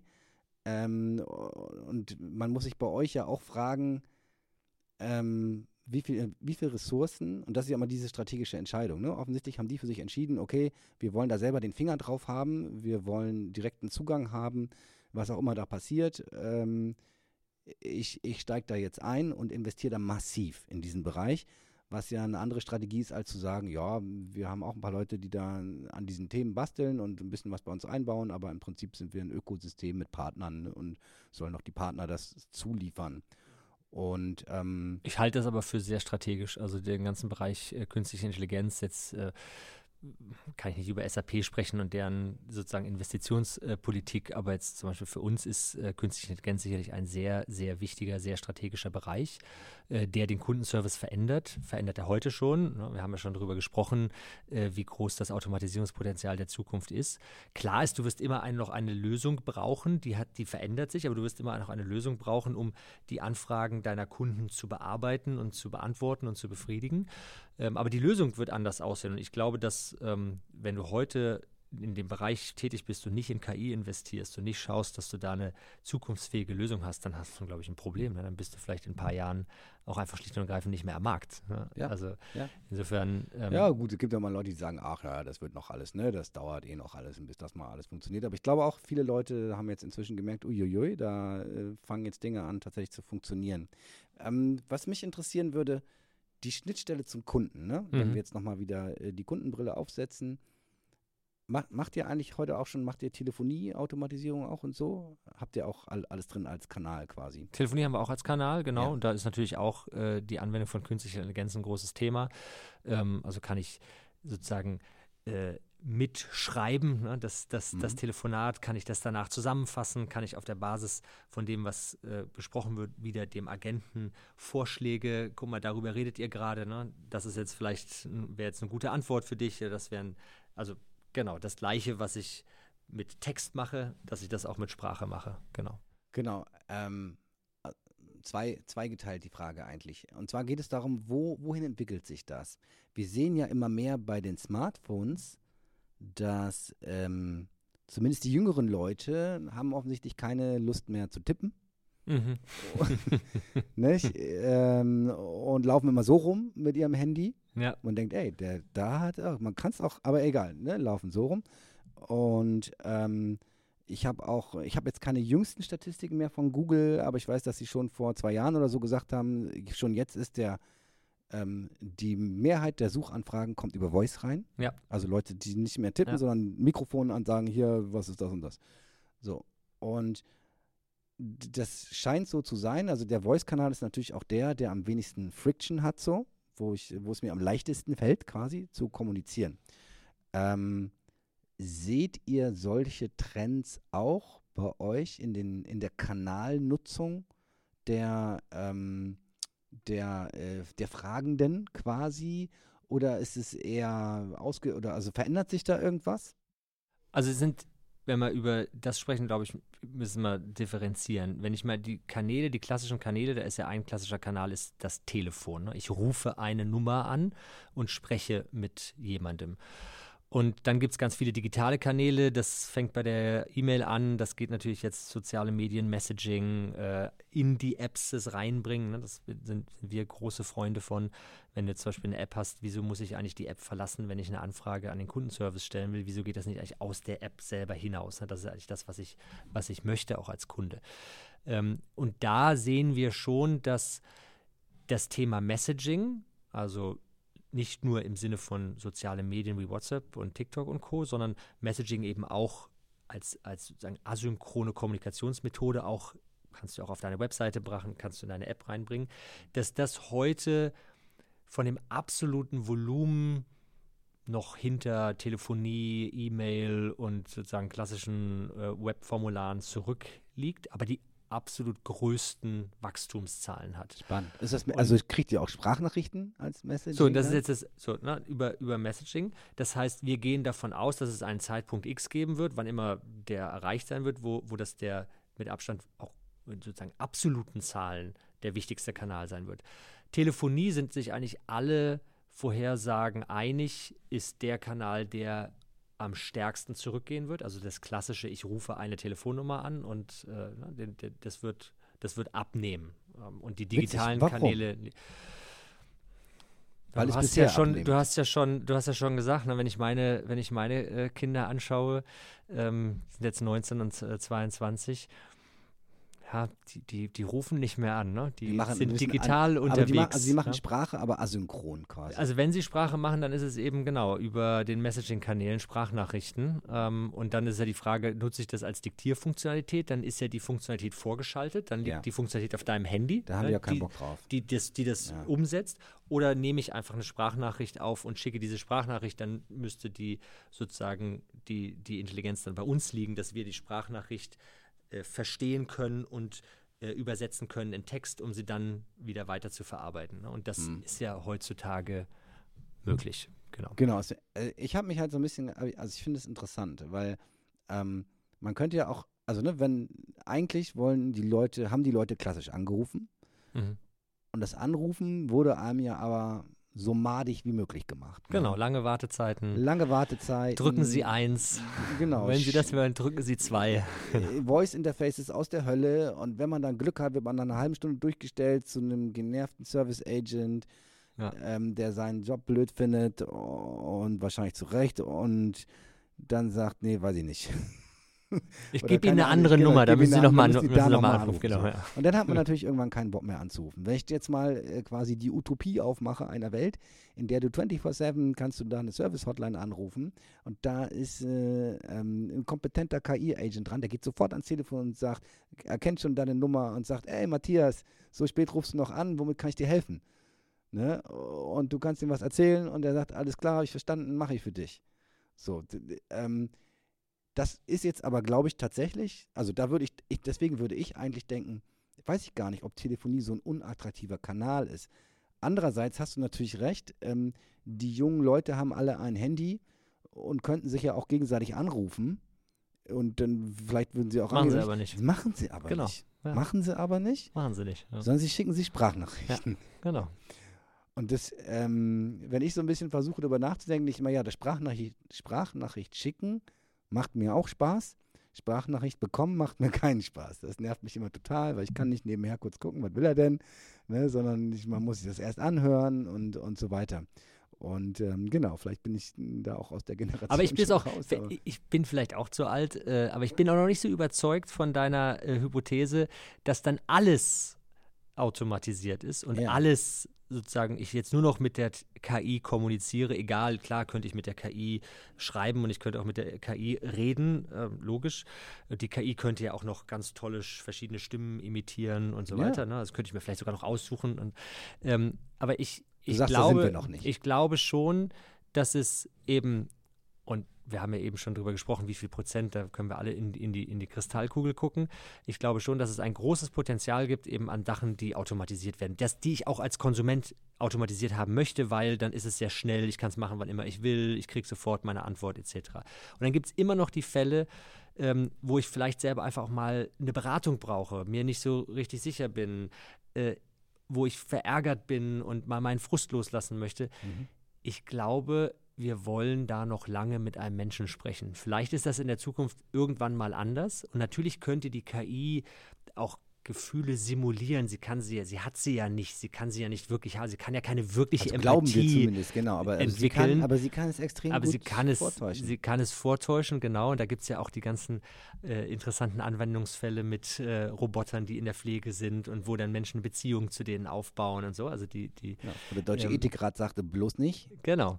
Ähm, aber ich glaube, dass wir, dass wir noch lange einfach auch wissen wollen, dass das ein Mensch ist mhm. ähm, der, der da gegenüber sitzt. Und dass wir natürlich als Menschen auch immer noch andere Sprünge, Schlüsse äh, ziehen können, äh, Gefühle haben, entwickeln, die uns vielleicht auch steuern können und die auch ein Gespräch steuern können, auch über äh, verschiedene Umwege hinweg. Und jetzt lasse ich den erstmal so ein bisschen sich da beruhigen und dann sprechen wir nochmal über was anderes und dann kommen wir wieder zurück. Also ich glaube, dass das immer noch Fälle gibt, wo äh, wir gerne mit einem Menschen interagieren wollen. Also die wird es natürlich geben. Ne? Die, also das, ja, immer, wird es immer geben. Aber ich denke gerade auch so ein bisschen darüber nach, dass, also ich glaube, ja, die jungen, jüngeren Leute, ne, die machen Sprachnachricht, das finden die geil. Ähm, es ist ja aber so, dass die älteren Leute eigentlich jetzt immer mehr in der Mehrheit sein werden. Also eigentlich unsere Generation quasi wahrscheinlich mehr oder weniger. Ja, solange brauchst du noch ne? die ganzen Telefone, die, genau. die Callcenter, die brauchst du alle genau. noch. Genau, und ich glaube, ähm, auf der anderen Seite, also äh, und, äh, wenn das richtig gut funktionieren würde, und ich glaube, da, da höre ich ein, bei dir ein bisschen Zweifel raus, dass du sagst, okay, da sind wir jetzt noch nicht, dass ich so mit einem KI-Agent telefonieren könnte, dass das äh, auch nur annähernd das Gespräch mit einem Menschen ersetzen könnte. Und fair enough, ich glaube auch jetzt aktuell, gerade Zeitpunkt heute, sind wir da noch nicht. Mm, die Entwicklung ist wahnwitzig schnell gerade. Es fällt auch mir total schwer zu prognostizieren. Mhm äh, was jetzt da passiert. Man hat so das Gefühl, wenn man äh, eine Woche nicht aufgepasst hat in der KI-Welt, ne, dann bist du schon abgehängt hier. Ähm, was, äh, es gibt ja Leute wie ähm, Lex Friedman oder so zum Beispiel, die prognostizieren, also wir werden KI-Freunde auch haben in einer Zukunft, die nicht so fern ist. Weil eben auch das Angebot ist einfach sehr, ist sehr attraktiv quasi. Du hast jemanden, der dich extrem gut kennt, irgendwann wahrscheinlich dich besser kennt als du selbst dich, ähm, jeder Tag und Nacht für dich da, versteht deine Probleme, kann dir Rat geben und ähm, kann dir auch über alle möglichen Kanäle mit dir interagieren. Per, kannst ihm Sprachnachrichten schicken, schickt dir welche zurück und ich, ich, weiß es nicht. Deswegen kann ich mir schon, das ist aber jetzt. Das ist aber sehr scary, ne? Ja, also, also ich, ich finde, ich scary? Finde schön, dass ich noch eine echte Frau habe. Ja. Und, und, echte Kinder. Und so. Also, ja, ich ja. bin bei dir, wird es alles geben, gibt es ja heute schon.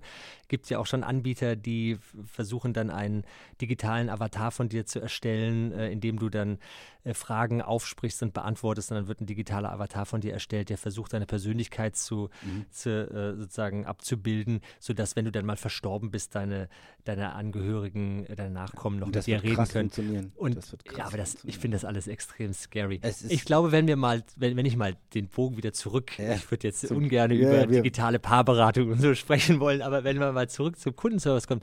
Aber da schicken die Leute schicken dann Tickets zu euch, sagen mal, digitaler Freund funktioniert ja, genau, nicht so. Genau.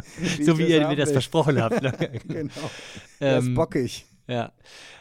Aber wenn wir nochmal auf den äh, Kundenservice zurückkommen, ich glaube, was noch ganz spannend wird, heute sprechen wir über Chatbots vor allen Dingen als Anwendung von Unternehmen. Ja. Also ich bin jetzt Unternehmen und ich kann jetzt ein Chatbot einsetzen und jetzt kann ich verschiedenste Anfragen da irgendwie automatisch ähm, erledigen und, und tun wir so, alle sind happy. Der Kunde ist happy, Mitarbeiterinnen und Mitarbeiter im Kundenservice sind happy, weil sie sind die ganzen nervigen, ewig wiederkehrenden Anfragen los. Ich glaube, es wird eine Zeit kommen, ähm, und auch da, keine Ahnung, wie schnell oder wie lange das noch dauert, wo wir als Kunden Chatbots, als unseren sozusagen persönlichen virtuellen Assistenten einsetzen. Mhm. Und jetzt könnte ich mir Szenarien vorstellen, wo ich jetzt gar nicht mehr selber genau, mit dem der, Unternehmen dann, ich jag dann meinen Chatbot los und der beschwert sich dann bei dem Anbieter, ja, dessen Namen ich fast gesagt hätte, gerade, dass meine Bestellung da storniert wurde. Und der diskutiert den das hättest mit du, aus. Den hättest du ja noch viel früher eingesetzt. Den hättest du ja eingesetzt und hättest gesagt, du, pass mal auf, ich brauche hier mein neues genau, Haushaltsgerät. Genau, ja, bestell mal. Und äh, äh, mir ist wichtig, es soll nicht mehr als 300 Euro kosten oder 400 oder 500. Es sollte sich möglichst energieeffizient ABC sein. Und dann kannst du ja noch ein paar Kriterien definieren. Und jetzt schickst du deinen Chatbot los und der kauft den idealerweise für dich oder macht dir einen Vorschlag und du wählst es dann aus. Und wenn es irgendwann ein Problem gibt, dann sagst du dem Chatbot, hey, das ist das Problem, das funktioniert irgendwie nicht. Jetzt geht der, also dann redet der Chatbot mit dem Chatbot. Und das wird immer mehr passieren. Und dann wird es äh, dann wird's spannend. Was heißt das für. Was für, heißt das auch für die Trainingsdaten der Zukunft? Was heißt das für Kundenerlebnis äh, oder Kundenerfahrung, Customer Experience? Wie, wie wird sich die verändern? Wie kann ich als Unternehmen als Unternehmen möchte ich ja eigentlich, dass der Kunde mit mir interagiert, ne? weil dann kann ich was lernen über den Kunden, dann kann ich ein Kundenprofil Spannend. anlegen, dann kann ich auch personalisierte Angebote machen, wenn ich keine Interaktion mit dem Kunden mehr habe. Das ist ja so wie Google, ne? da muss ich wahrscheinlich Geld bezahlen, dass der eine Chatbot dann meinen Chatbot aufsucht und nicht, weil der könnte ja jetzt auch, der hätte gar nicht bei dem Anbieter, bei dem du warst, landen müssen, der hätte auch irgendwo äh, ich meine, es hat ganz vielfältige Implikationen, weil unter anderem mich auch, dass du, wenn du solche vertrauensvollen Aufgaben deinem persönlichen Assistenten geben möchtest, dann musst du ihm ja auch vertrauen. Genau. Und dann möchtest du vielleicht ja. nicht, dass das einer aus der Cloud von einem großen Technologiekonzern ist, der alle möglichen Dinge im Hintergrund. Aber hast du doch vorhin gesagt, ist doch sicher. Ja, ja, ne, ja nee, ich, das glaube ich tatsächlich überhaupt gar nicht. Also ne, man muss ja nur einmal kurz nochmal nachgucken, wie war das noch? Hat Microsoft nicht gerade seine Generalschlüsse verloren gehabt für alles? Ähm, ups. Aber haben wir jetzt äh, schnell wieder äh, vom Nachrichtentableau runtergenommen, ne? weil die Cloud ist sicher auf jeden Fall. Nee, es ist schwierig, es ist natürlich gar nicht sicher. Ähm, es ist alles eine, ein Kompromiss quasi, eine Abwägung von ähm, welche, welche Daten und welche, wie viel Aufwand bin ich bereit zu, zu treiben, um es möglichst schwer zu machen. Also äh, ich äh, bei der Sicherheit bin ich äh, jetzt könnte man ja auch noch einen Schritt weiter gehen und sagen, also ich bin völlig bei dir, ich, ich wenn ich jetzt einen digitalen Assistenten hätte, dann würde ich mir genau diese Frage stellen. Einmal der Sicherheit der Daten und auch, der würde ja wahrscheinlich relativ schnell sehr viel über mich wissen. Ja. Und dann und, kann er dich natürlich beeinflussen. Und ähm, ja, okay, ja, natürlich, das ist das eine. Wobei ich immer, ich habe mich damals schon immer gefragt, dieses äh, Beeinflussen über Werbung. Ich meine, ich habe jetzt nur Geld für ein Fahrrad, ich brauche nur ein Fahrrad als Beispiel. Jetzt wüsste man, dass ich jetzt so ein Fahrrad habe, was also mhm ja, keine Ahnung. Aber ja, wäre auch eine Möglichkeit. Aber schlicht und ergreifend müsste ich ja auch mal damit einverstanden sein, dass da einen digitalen Assistenten, virtuellen Assistenten gibt, der plötzlich im Grunde genommen ein Profil von mir hat, ja, der, der, der sehr, sehr, mich sozusagen fast besser kennt als meine Freunde. Ne? Ja. Und ähm, genau, dann müsste ich auch vertrauen, dass wer immer den mir zur Verfügung gestellt hat, damit keinen Schindluder treibt, meine Daten nicht verkauft, vielleicht mich beeinflusst, ähm, vielleicht subtiler beeinflusst, genau, gar nicht, gar genau, nicht, gar nicht mit dem nicht. Thema Werbung und, und Produkte, sondern vielleicht in anderen Bereichen. Aber wenn ich jetzt nochmal, jetzt gibt es natürlich ja auch Technologien, wie man versuchen kann, das zu verhindern, indem ich zum Beispiel Verschlüsselung und auch das wird ja heute nur diskutiert auf Unternehmensseite. Ne? Kann ich Bring Your Own Key und so, kann ich meine Daten verschlüsseln und wenn ich dann den, den, den Schlüssel austausche, dann sind sie ja, nicht mehr verwendbar. Wenn ich so eine Technologie jetzt auch wieder auf Konsumentenseite hätte, dann könnte ich im Grunde genommen meine eigenen, mein eigenes Profil erstellen, das verschlüsseln und nur freigeben, wenn ich einem einem Anbieter, dem ich vertraue, dann ist ja die Frage, wie passiert dieses Vertrauen, ne? auf welcher, welcher Basis ist das? Ähm, und hätte dann auch wieder einen Mechanismus, wo ich vielleicht eine relative Sicherheit, eine absolute wird es nie geben, hast du völlig recht, aber zumindest mal eine etwas eine höhere Sicherheit hat. Also das finde ich spannend, auch darüber nachzudenken, diese ganzen Technologien, die wir heute eher auf Unternehmensseite diskutieren, auf die persönliche Ebene zu was, bringen. wenn das mal skaliert, ne, wenn das mal, wenn das auch mal, also sozusagen von der Infrastruktur skaliert, von den Kosten skaliert, also dass es auch wieder für die Einzelperson darstellbar ist, ähm, dann kommt, glaube ich, die nächste Veränderungswelle auf uns zu. Ja, ich, glaub, ich glaube, das wird langer und schwieriger Weg, weil ähm, ne, ich, Apple versucht seit Jahren, die iCloud-Backups zu verschlüsseln und darf es nicht, weil die Regierung gar nicht so gern möchte, dass das verschlüsselt ist. Aber egal, das ist ein ganz anderes Thema. Ähm, ein Thema, was ich gerade noch, äh, äh was mir gerade in den Kopf kam, ne, wo ich dachte, okay, was ist eigentlich meine persönliche, was ist mein persönliches Ticketsystem? Ne? Warum benutze ich nicht, nicht Zendesk? Mein persönliches Ticketsystem ist E-Mail. Mhm. Und E-Mail, und das geht, glaube ich, ganz vielen Menschen so. Mhm. Äh, E-Mail ist ein Ticketsystem aus der Hölle auch wiederum. Punkt eins, ist total unsicher als Kommunikationskanal. Ähm, Punkt zwei, jeder darf dir auf deine To-Do-Liste schreiben quasi und es kommt völlig unpriorisiert, nur nach Zeit, äh, mehr oder weniger kommt das ähm, da rein. Ähm, könnte man sich auch vorstellen, dass ähm, also ich meine, siehst du da irgendeinen Zusammenhang zwischen dem, was ihr bei Zendesk macht und dem, wie Leute ihren Arbeitsalltag äh, strukturieren über E-Mail und könnte das nicht besser gehen als E-Mail? Ich suche immer noch verzweifelt nach Leuten, die E-Mail disrupten wollen und es vielleicht auch das Potenzial haben, es zu tun. Und Potenzial hättet ihr auf jeden Fall. vielleicht, ist es, vielleicht wollt ihr es aber nicht, weil es nicht euer Business ist oder so. Also für uns ist E-Mail erstmal ein möglicher Kanal, über den Menschen mit Firmen kommunizieren. Ja. Es ist ja so ein bisschen eher die Frage, also unsere Kunden sind ja Unternehmen ähm, und es ist ja eher die, die, ich würde ja immer den Unternehmen raten, im ersten Schritt gar nicht über die Technologie nachzudenken. Gibt es da E-Mail, gibt es da Telefonie, was auch immer, sondern eher darüber nachzudenken, was sind denn die typischen Anwendungsfälle, die ich habe, die ich abbilden möchte. Mhm man sagt jetzt immer so Neudeutsch Customer Experience, ne? das ist ja das, was, was so wichtig ist, haben wir ganz am Anfang ja auch drüber, haben wir drüber gesprochen.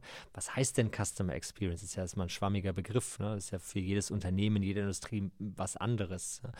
Und wenn ich die mal für mich definiert habe und sage, das ist eigentlich das, was ich, was ich erreichen möchte, das ist das, wie ich definiere, dass es ein, ein, eine gute Customer Experience, wo du dann glücklich bist und wiederkommst und positiv über das, äh, was du am Wochenende erlebt hast, berichtest, ähm, dann eher zu schauen, wie, wie bilde ich das ab? Ja, und welche Kanäle sind denn da, welche, vielleicht brauche ich E-Mail gar nicht. Ja? Vielleicht ist das gar nicht das, was meine Zielgruppe verwendet oder was ich gar nicht verwenden möchte. Aber ich glaube, heutzutage ist es nach wie vor eben so ein, genau wie du sagst, einfach so ein wichtiger Kanal, den nicht anzubieten, wäre wahrscheinlich schon. Nee, genau. Ich, also ich, meine, meine Idee ging eher so ein bisschen in die Richtung, ähm, kann ich nicht statt meine E-Mail, statt Outlook zu benutzen, quasi Zendesk benutzen und ich leite einfach all meine E-Mails an Zendesk äh, und ihr macht damit was anderes und eine andere Oberfläche und eine andere Experience für meine Kunden, nämlich meine Kommunikationspartner. Ähm, ne, so ein bisschen, ich hatte es irgendwann mal bei äh, Frank Thelen, glaube ich, wenn du dem eine E-Mail schreibst, dann kriegst du erstmal einen Autoresponder zurück, pass auf, ich kriege 5000 E-Mails am Tag, ne, und kannst jetzt nicht von mir erwarten, dass ich alles beantworte und so weiter, so einen kleinen Disclaimer, aber im Prinzip so quasi wie ein gutes Ticketsystem ja macht, wenn du irgendwo dich hinbeschwerst, du kriegst erstmal, okay, ich hab's, es ist angekommen, äh, Dankeschön, ja. wir kümmern uns drum ja. und das und das äh, kannst du erwarten, wie schnell es vielleicht geht mit einer Antwort oder nicht.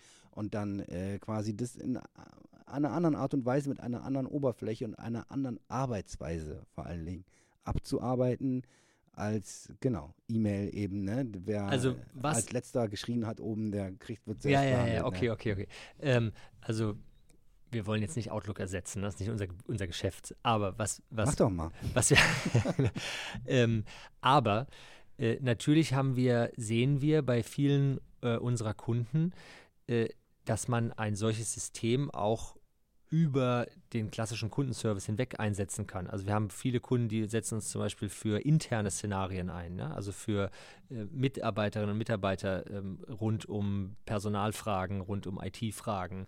Die setzen uns ein für Kommunikation mit Lieferanten. Mhm. Ähm, die setzen uns ein mit, mit also im Grunde genommen egal welche Zielgruppe, es gibt welche, die, die haben, äh, setzen es einem vertrieblichen Kontext. Ne? Also mit der Idee, genau wie du sagst, ich habe da eine Kommunikation, ich, ich Leute kommen auf mich zu, ich gehe auf, auf, äh, ne, auf sie zu. Das kann ja erstmal über jede Art von Medium passieren. Das kann E-Mail sein, das kann WhatsApp sein, das kann über eine App sein, was auch immer. Ähm, und ich habe jetzt hoffentlich nicht die Priorisierung, immer der, der, der als letzter fragt, kriegt die erste Antwort es gibt, mag vielleicht einzelne Anwendungsfälle geben, wo das genau die richtige Priorisierung ist, aber es gibt natürlich viele Sachen, wo es ein bisschen komplexer ist. Ja, ähm, hoffentlich. Thema, Kundengruppe, also was auch immer die Priorisierung mit beeinflussen kann, das Thema als solches, ne, die Dringlichkeit des Themas. Ähm, und wo ich dann genau diese Sachen mache. Ich ordne das jetzt Menschen zu, ich gucke, dass ich es dem richtigen, der richtigen Person zuordne, die auch die, die richtigen Fähigkeiten hat, um diese Frage auch das in diesem Thema sich auskennt, zu beantworten. Wenn du es zum Beispiel für Personalfragen hast, dann gibt es, ist ja ein Unterschied, ob ich jetzt über mein Gehalt sprechen möchte äh, und irgendwie mich beschwere, dass der Bonus nicht gekommen ist, ähm, oder ob ich eine, ob mein Notebook nicht funktioniert und ich ein, äh, irgendwie jetzt wissen möchte, wie die Policy ist, wann ich mhm. jetzt einen neuen Notebook bestellen kann. Ähm, und das mögen wahrscheinlich auch andere Leute sein. Der, der eine sollte vielleicht dein Gehalt nicht sehen und nicht kennen. Da müsstest du vielleicht nochmal ein bisschen restriktiver das handhaben. Nur eine bestimmte Personengruppe hat, hat darauf Zugang und dass ich dann diese Anfragen richtig äh, lenken kann, äh, an die richtigen Personen weiterleiten kann.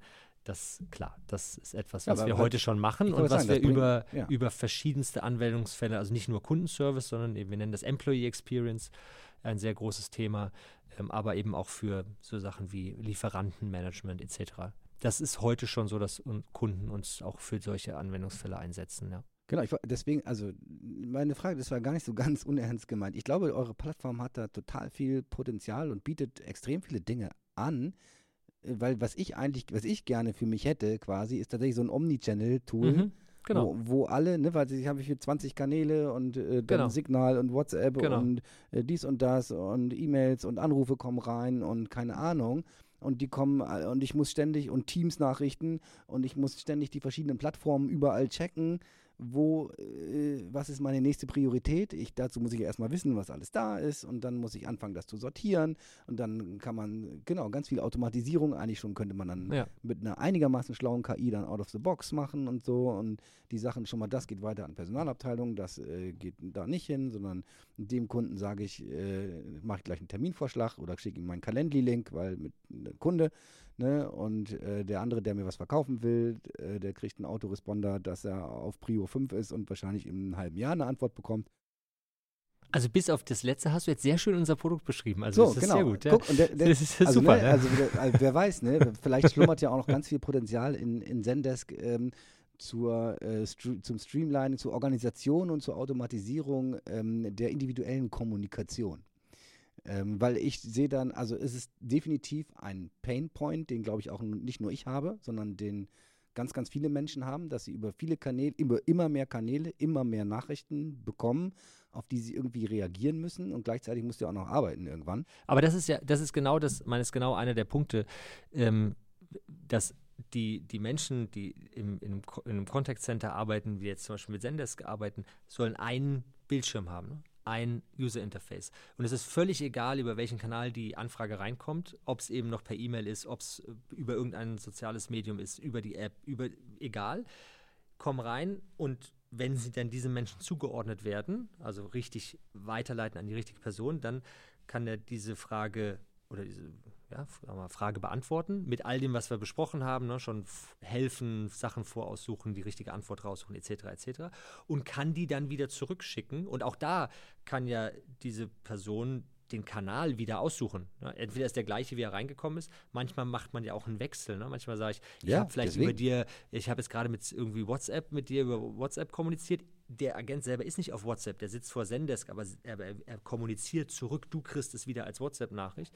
Aber jetzt ist vielleicht irgendwie ein großer Anhang äh, und sagt, pass auf, ich habe jetzt hier die Auftragsbestätigung. Ne? Ich schicke dir kurz eine E-Mail, guck mal in deine Inbox, da ist jetzt die Auftragsbestätigung als PDF bei dir eingegangen und dann wähle ich einfach als Agent nur, sage ich, das schicke ich nicht mehr über WhatsApp, das schicke ich per E-Mail. Aber ich bleibe ja in meinem in meiner User Interface. Genau, eigentlich, also und das gleiche übrigens ja auch für die Informationen, die ich brauche, um die Anfrage zu beantworten. Wir haben oft, wenn wir mit Kunden arbeiten, stellen wir fest, dass die teilweise bis zu sieben verschiedene Bildschirme gleichzeitig bedienen müssen, um sich die einzelnen Informationen rauszusuchen, um überhaupt deine Frage zu beantworten. Genau. Und da versuchen wir auch durch äh, sozusagen Integration in die richtigen Systeme, zu den richtigen Fragen, das alles zu reduzieren, dass du nur noch vor einem Bildschirm sitzt und dort über alle Kanäle das reinbekommst und alle relevanten Informationen dir angezeigt werden und du gar nicht mehr jetzt immer irgendwie zwischen einem Bildschirm und dem nächsten hin und her switcht, das ist oh, ja wahnsinnig wär, unproduktiv. Und wäre das nicht toll, wenn man das in einem individuellen Bereich auch hätte? Also gibt, gibt es sowas? Gibt es so, so, ja, gibt es natürlich, aber es gibt nichts, was erfolgreich ist, ne? Nee, das heißt, es funktioniert nicht im Umkehrschluss. So. Ähm, genau, also ne, wer weiß, ne? Vielleicht ist äh, noch ein, ein, kleiner Pivot oder so, den, den ihr nochmal hinlegen könnt, um unendliches Wachstum zu generieren, nämlich Zen, Zendesk Private oder so auf, auf den Markt zu bringen, weil, genau, also ne, ich glaube, eure Lösung ist ja im, im Markt schon äh, seit Jahrzehnten, hätte ich beinahe gesagt, aber seit 2007, glaube ich, ne, gegründet oder so. 16 Jahre her jetzt, ja. Genau, also ne, schon lange im Markt, ist bekannt, funktioniert super, viele Unternehmen äh, benutzen das und wenn man das so lange macht, dann hat man natürlich auch diese ganzen Integrationen natürlich schon drin und man kann das, weiß sehr gut, wie sowas funktioniert. Genau, im, äh, im privaten Bereich ist äh, einfach, glaube ich, gibt es noch ganz viel zu tun. Ich glaube, dass KI-Agents werden, also es wird jetzt quasi so ein bisschen so ein Race darum geben, wer dein Privatleben organisiert. Mhm. Ja, äh, Microsoft versucht äh, die alles werden, App. Ja. genau, indem sie die KI überall reinstöpseln und sagen, pass auf, ich habe Teams, Outlook und weiß alles über dich und äh, habe auch dein Betriebssystem, äh, zum, zumindest wenn du einen Windows-Rechner hast. Äh, also bin ich ja wohl prädestiniert dafür, äh, alles für dich zu organisieren.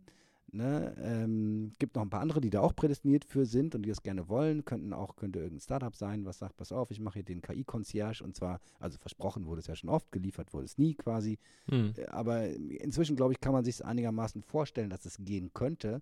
So ein GPT-4 Vision-mäßiger Assistent, der sich alles angucken kann und dir sagen kann, pass auf, als nächstes müssen wir jetzt mal dieses oder jenes machen. Aber ja, ähm, wenn wir da mal irgendwann hinkommen, auch hier in Europa, ähm, ist das Thema KI-Regulierung EU AI Act. Ist sowas, ähm, beschäftigt ihr euch äh, damit oder seid ihr da eher neutral und, und quasi guckt mal, was, was da kommt und verhaltet euch dann in, entsprechend? Also wir gucken natürlich uns diese ganzen Sachen sehr aktiv an, selbstverständlich. Ähm, viele unserer, oder was heißt viele, eigentlich alle unserer Kunden erwarten von uns ja völlig zu Recht, äh, dass wir eine Lösung haben, wo Datensicherheit äh, sehr hochgeschrieben ist und, und, und, das ganze Thema Datensicherheit sehr ernst nehmen. Ähm, deswegen haben wir alles, eben diese ganzen Themen, wir haben eben schon mal drüber gesprochen, kann man dann gucken, dass man das, die Daten auch in Deutschland oder in Europa äh, hat, ausschließlich und nicht in den USA. Selbstverständlich solche Themen, ähm, die ganzen Zertifizierungen, die notwendig sind. Äh, logisch haben wir alle teilweise ja auch je nach Industrie nochmal anders. Ne? Einzelne äh, Sektoren haben ja dann nochmal besondere Vorschriften.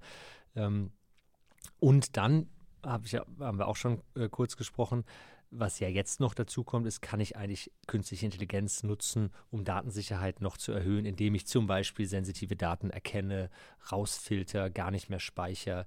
Ähm, äh, das Thema Encryption haben wir auch drüber gesprochen. Dann kann ich Daten verschlüsseln, ähm, sodass, wenn der Kunde den Schlüssel ändert, sie einfach für alle gar nicht mehr, also dann kannst du mit denen nichts mehr anfangen. Also insofern ist das Thema Datensicherheit äh, natürlich etwas, was unsere Kunden erwarten und was wir extremst, was für uns sehr, sehr wichtig ist und wo wir eben jetzt auch gucken, wie wir, wie wir äh, die auch durch KI noch zusätzlich wieder erhöhen können. Was, also was ja viele Leute gerade umtreibt, ist das Thema KI-Sicherheit. Also ne, Datensicherheit, okay, ne, das lassen wir am Rande. KI-Sicherheit im Sinne von, oh Gott, die KI könnte äh, böse werden und so weiter. Aber ich glaube, viel viel realistischer sind ja Szenarien, die eben auch so in den Entwürfen von der EU gerade drin sind, im Sinne von, ähm, äh, die KI äh, könnte dich beeinflussen, subtil, und sie könnte dieses und jenes machen. Und ähm, entsprechend muss sie zertifiziert sein, dass sie das nicht tut. Und ähm, es geht halt damit ein bisschen einher, ähm, bei uns in unserer Branche zumindest ein bisschen die Sorge, dass die europäische KI quasi, vielleicht auch sogar Open Source basierte KI, aber auch meinetwegen auch Closed Source europäische KI so ein bisschen unter die Räder bekommt, weil mit diesen ganzen Zertifizierungen, die dann gegebenenfalls notwendig wären, wenn diese Gesetze kommen, ähm, wir einfach hier eine Menge mehr an Kosten haben werden und eine Menge Speed verlieren, ver verlieren werden im Vergleich zu Mitbewerbern ähm, aus, vor allen Dingen aus USA und, mhm. und, und, und, China, vielleicht aber auch inzwischen auch andere Länder, also auch äh, äh, gab jetzt auch erste große Sprachmodelle äh, aus der arabischen Welt und so. Und genau, die und Okay, also ne, ich, ich vermute, da steckst du jetzt selber auch nicht, nicht so ganz tief drin, aber wenn ich äh, über solche Use Cases nachdenke, wie Kundenservice, Automatisierung, ähm, hört sich das erstmal total harmlos an. Ne? Man denkt ja, wieso, was soll da reguliert werden? Das, der, ne? Der jetzige Agent gibt mir auch manchmal eine falsche Antwort oder whatever. Dann soll halt gut, möglichst nicht beleidigend sein und darf nicht diskriminieren. Die KI, das dürfen die Mitarbeitenden ja auch nicht. Ne? Hm. Und manchmal macht das einer trotzdem, ne, dann gibt es Konsequenzen. Ja. Bei KI muss das genauso sein, ist ja klar. So, und dann, ähm, ich vermute mal aber zum Beispiel, euer System wird ja vielleicht auch eingesetzt von Behörden. Mhm. So, ne? Und dann gibt es auch Tickets für jemand, äh, ich übertreibe jetzt mal, ja. Mhm. Ähm, jemand möchte Zugang zu irgendeiner staatlichen Leistung ja. und dazu gibt es dann ein Ticket und dann gibt es irgendwo eine KI in dem System, die sagt, nee, die Kriterien sind nicht erfüllt, ähm, äh, Antrag wird abgelehnt oder so. Äh, nicht, oder schon gar nicht mehr der Antrag, sondern irgendwas wird falsch erkannt, extrahiert, irgendeine Eigenschaft der Person, die wichtig gewesen wäre, um die Leistung zuzusprechen, das leider fehlgeschlagen und dann hat die KI dazu geführt, dass diese Person nicht den Zugang zu den Leistungen bekommt. Ja. Und dann, wenn das auch nur im entferntesten sein kann, äh, schreiben halt dieser EU-Gesetzentwurf, sagt dann, das ist dann halt ein höchst kritisches KI-System mhm. und das muss ähm, im Prinzip Genau, also ne, unterliegt äh, strengsten Dokumentations- und äh, Lizenzierungspflichten und, ja, und so ja. weiter. Und ich denke, ey, wir machen Kundenservice hier. Genau, und das ist nämlich genau das, was ich jetzt sagen wollte. Es gibt ja nicht die eine KI, die alles nee. macht. Also in dem Fall, äh, alleine jetzt bei uns, wir haben unser eigenes Large Language Model, wir haben äh, OpenAI als Partnerschaft mit, mit eingebaut weder, der, weder unseres noch das von OpenAI würde ja jetzt diesen Fall, in dem du jetzt gerade gesagt hast, da gibt es jetzt irgendeine Prüfung. Ja, die mhm. Prüfung, ob, ob man Anspruch auf bestimmte Leistungen hat, das kann jetzt, im, äh, kann jetzt in so einem staatlichen Kontext sein, das könnte ja auch in einem Finanzkontext sein. Ne? Kriege ich einen Kredit, ja oder nein? Mhm. Ähm, so, und das sind ja nun wiederum nochmal andere, also es sind oft ja auch Algorithmen, die dahinter liegen, die solche Prüfungen machen auf Basis, aber das hat ja nichts mit unserem äh, Kundenservice. Äh, Insofern gibt es nicht die eine ja. KI, die ja. dann einen Fall kommt und dann sozusagen alles komplett hm. äh, durchprüft und äh, ne, durchexerziert, um dann direkt die Antwort zu formulieren, sondern es werden ja in der Realität oftmals mehrere Modelle sein, mehrere Schritte in so einem Prozess. Ähm, wenn ich jetzt zum Beispiel an eine Finanzierung denke, ne, da gibt es eine Kreditrisikoberechnung. Das ist ein eigener Algorithmus, ja. hoffentlich, ja, der, der dafür äh, mit, mit äh, angereicht wird. Insofern ähm, glaube ich nicht, dass es die eine KI ist, die, nee, also die alles das, das meine ich auch, der Fall ist ein bisschen konstruiert natürlich. Ich habe natürlich versucht auch das ein bisschen zu überspitzen, weil, aber es geht dann im Prinzip schon darum, dass du sagst, okay, wir haben in unserem Produkt nur ganz simple KI-Sachen und ich erkenne zum Beispiel, wer ist der Kunde und aus welchem Bundesland kommt er und so weiter. Und ja. das liefern wir alles out of the box. Und dann hat dummerweise die KI das Bundesland verhauen und das, das führt dann dazu, dass im Nachgang der Antrag abgelehnt wird. Dann war die KI, aber es ist ein bisschen ja, konstruiert. Ich wollte gerade ja. sagen, das ist ein bisschen, also ich glaube, dass der, dass der, der, der Mensch im äh, Service Center den Fehler macht, weil na, wahrscheinlich höher ist, als dass die KI das Bundesland nicht richtig identifiziert und irgendwo einträgt. Aber wir haben vielleicht nochmal zwei Sachen, zwei, zwei Gedanken dazu. Ähm, die, die, die Welt wird sich ändern, aber zurzeit ist für uns auch ganz wichtig, wir haben ja über Generative AI gesprochen äh, und darüber, dass eben auch die KI eine Antwort formulieren kann und äh, zurückschicken kann an den Kunden. Und für uns ist ganz wichtig, zumindest in der jetzigen Welt, und ich wüsste auch nicht, wie sich das so schnell ändert, sagen, auf welcher Basis eigentlich. Und deswegen, das war das vorhin, was ich sagte, die Basis für uns ist mal deine, deine Wissensdatenbank, sind deine Fälle, die du hast. Natürlich musst du auch die schützen, gebe ich dir völlig recht. Aber wenn, wenn du die als Basis hast ähm, und die KI das sozusagen nur das zugrunde legt und darauf dann eine Antwort formuliert, dann ist die Wahrscheinlichkeit, dass da irgendwas völlig Abstruses rauskommt, was dich so vielleicht sogar im schlimmsten Fall in legale Schwierigkeiten bringen kann, eigentlich fast ausgeschlossen, ne? weil du hast ja vorher die Basis dessen definiert und hoffentlich auch geprüft, auf der dann die KI arbeitet.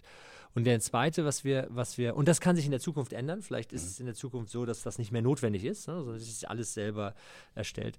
Und das zweite, was wir auch bei uns jetzt mit, mit eingebaut haben, ähm, dass man auch Fälle ausschließen kann. Mhm. Also ich, ist vielleicht etwas, wo ich als Unternehmen sage, das ist jetzt, das ist heute noch kritisch, ja, da bin ich, bin ich noch nicht mit einverstanden. Das möchte ich nicht automatisiert haben. Als Händler Kundenstammdaten. Ne? Möchte ich jetzt vielleicht nicht, dass die KI da dann rumfuscht, wenn du sagst, meine Adresse ist geändert, die Kundenstammdaten müssen geändert, möchtest du vielleicht, dass das noch, dass da noch jemand drauf guckt. Mhm. Also als, simples Beispiel. Also könntest du auch hingehen und sagen, ich definiere ein, eine, eine, sozusagen eine Negativliste. Ja? Und bei den Sachen sagst du, Stand heute, nein, das möchte ich, äh, möchte ich übergeben. Also auch da eine gewisse Sicherheit mit einzuholen. Und die Dinge können sich ändern. Ja? Es wird sich verbessern in der Zukunft, wird es vielleicht nicht mehr so, diese Fälle nicht mehr nötig sein. Aber ich glaube, jetzt ähm, ist, es, ist, es, ist es gut. Also was, was tatsächlich lustigerweise machen wir genau solche Fälle wie Bankverbindungen ändern und Adressänderungen und so, ne? Auch im Gesundheitsbereich äh, machen wir sowas auch schon.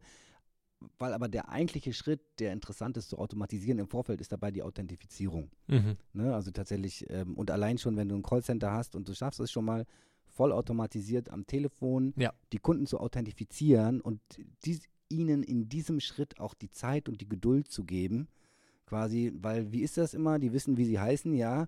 Äh, ihre Kunden- oder whatever-Nummer, das wird schon schwierig. Und wenn sie dann noch nach einem Online-Pin oder irgendwas fragst, ja, dann genau. ist halt vorbei. Ne? So, und deswegen steigen ja viele Customer Service Agents das in das Gespräch so ein, nennen Sie mir bitte Ihre Kundennummer. Genau. Anstatt Hallo zu sagen, schön, dass Sie anrufen, ja. äh, mein Name ist sowieso, wie kann ich Ihnen denn helfen? Nee, da ist keine Zeit für. Ne?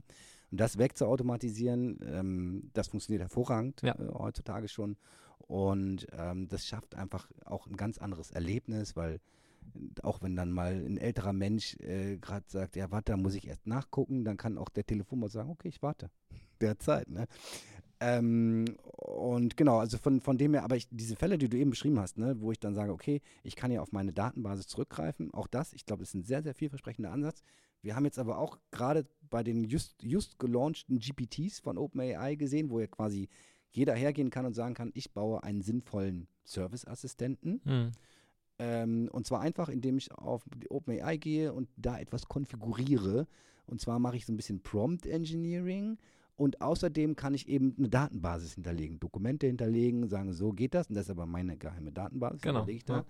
Und da hat man schon gesehen, ja, okay, das dauert fünf Minuten, hat jemand rausgefunden, wie er das System prompten muss, damit ihm das System die ganze Datenbasis gibt. und ähm, das sind halt so die Engineering-Herausforderungen, die man heutzutage so hat. Und deswegen hatte ich vorhin auch so von mehrstufigen äh, Agent-Ketten und so gesprochen, die man, glaube ich, aktuell braucht, um so ein bisschen die Guardrails links und rechts einzuziehen, um, um halt einerseits diese Dialoge erfolgreich zu machen und das Kundenproblem zu lösen, andererseits aber eben auch äh, die Datenbasis zu schützen und sicher zu machen und sicherzustellen, dass nicht jemand, dass Leute, die immer mehr auch verstehen, wie das funktioniert äh, und dann eben Spaß dran haben, zu versuchen, es zu gamen auch, ähm, ja, dann äh, denen das auch möglichst schwer gemacht wird. Unmöglich kann man es wahrscheinlich auch, äh, also ne, ausschließen kann man es nicht am Ende, aber, aber man kann es schwer machen. Aber am Ende, ähm, man will es ja für die Leute, die ein Problem haben, leicht machen. So, darum geht es am Ende, darum geht es bei eurer Software, darum geht es auch ähm, bei KI, bei den KI-Lösungen, die wir bauen. Ähm, Matthias, ich glaube, ich habe jetzt alles, was ich mir so aufgeschrieben hatte, habe ich äh, einmal so ein bisschen durchgespielt. Gibt es noch Dinge, über die du gerne sprechen möchtest oder die du fragen möchtest oder what, whatever? Ähm, oder ja. Och, ich glaube, wir haben jetzt eigentlich schon ganz ausführlich äh, über das Thema gesprochen. Ähm, also dann, dann sage ich an dieser Stelle herzlichen Dank, dass du zu uns gekommen bist. Du bist auch extra angereist. Mir hat es großen Spaß gemacht. Ähm, ich habe tatsächlich auch wieder ein paar Dinge gelernt dabei und ein paar Inspirationen bekommen. Vielleicht baut ihr ja oder irgendjemand anders äh, nochmal so ein persönliches Ticketsystem. Send es Private, ja. Send es Private finde ich total geil. Gute Anregung, ja. Müssen wir mal, müssen wir mal besprechen. Um, um die Kommunikation zu automatisieren. Ähm, genau, also herzlichen Dank, dass du da warst. Hat großen Spaß gemacht. Ich habe zu danken. Genau, äh, bis bald bei Think Reactor.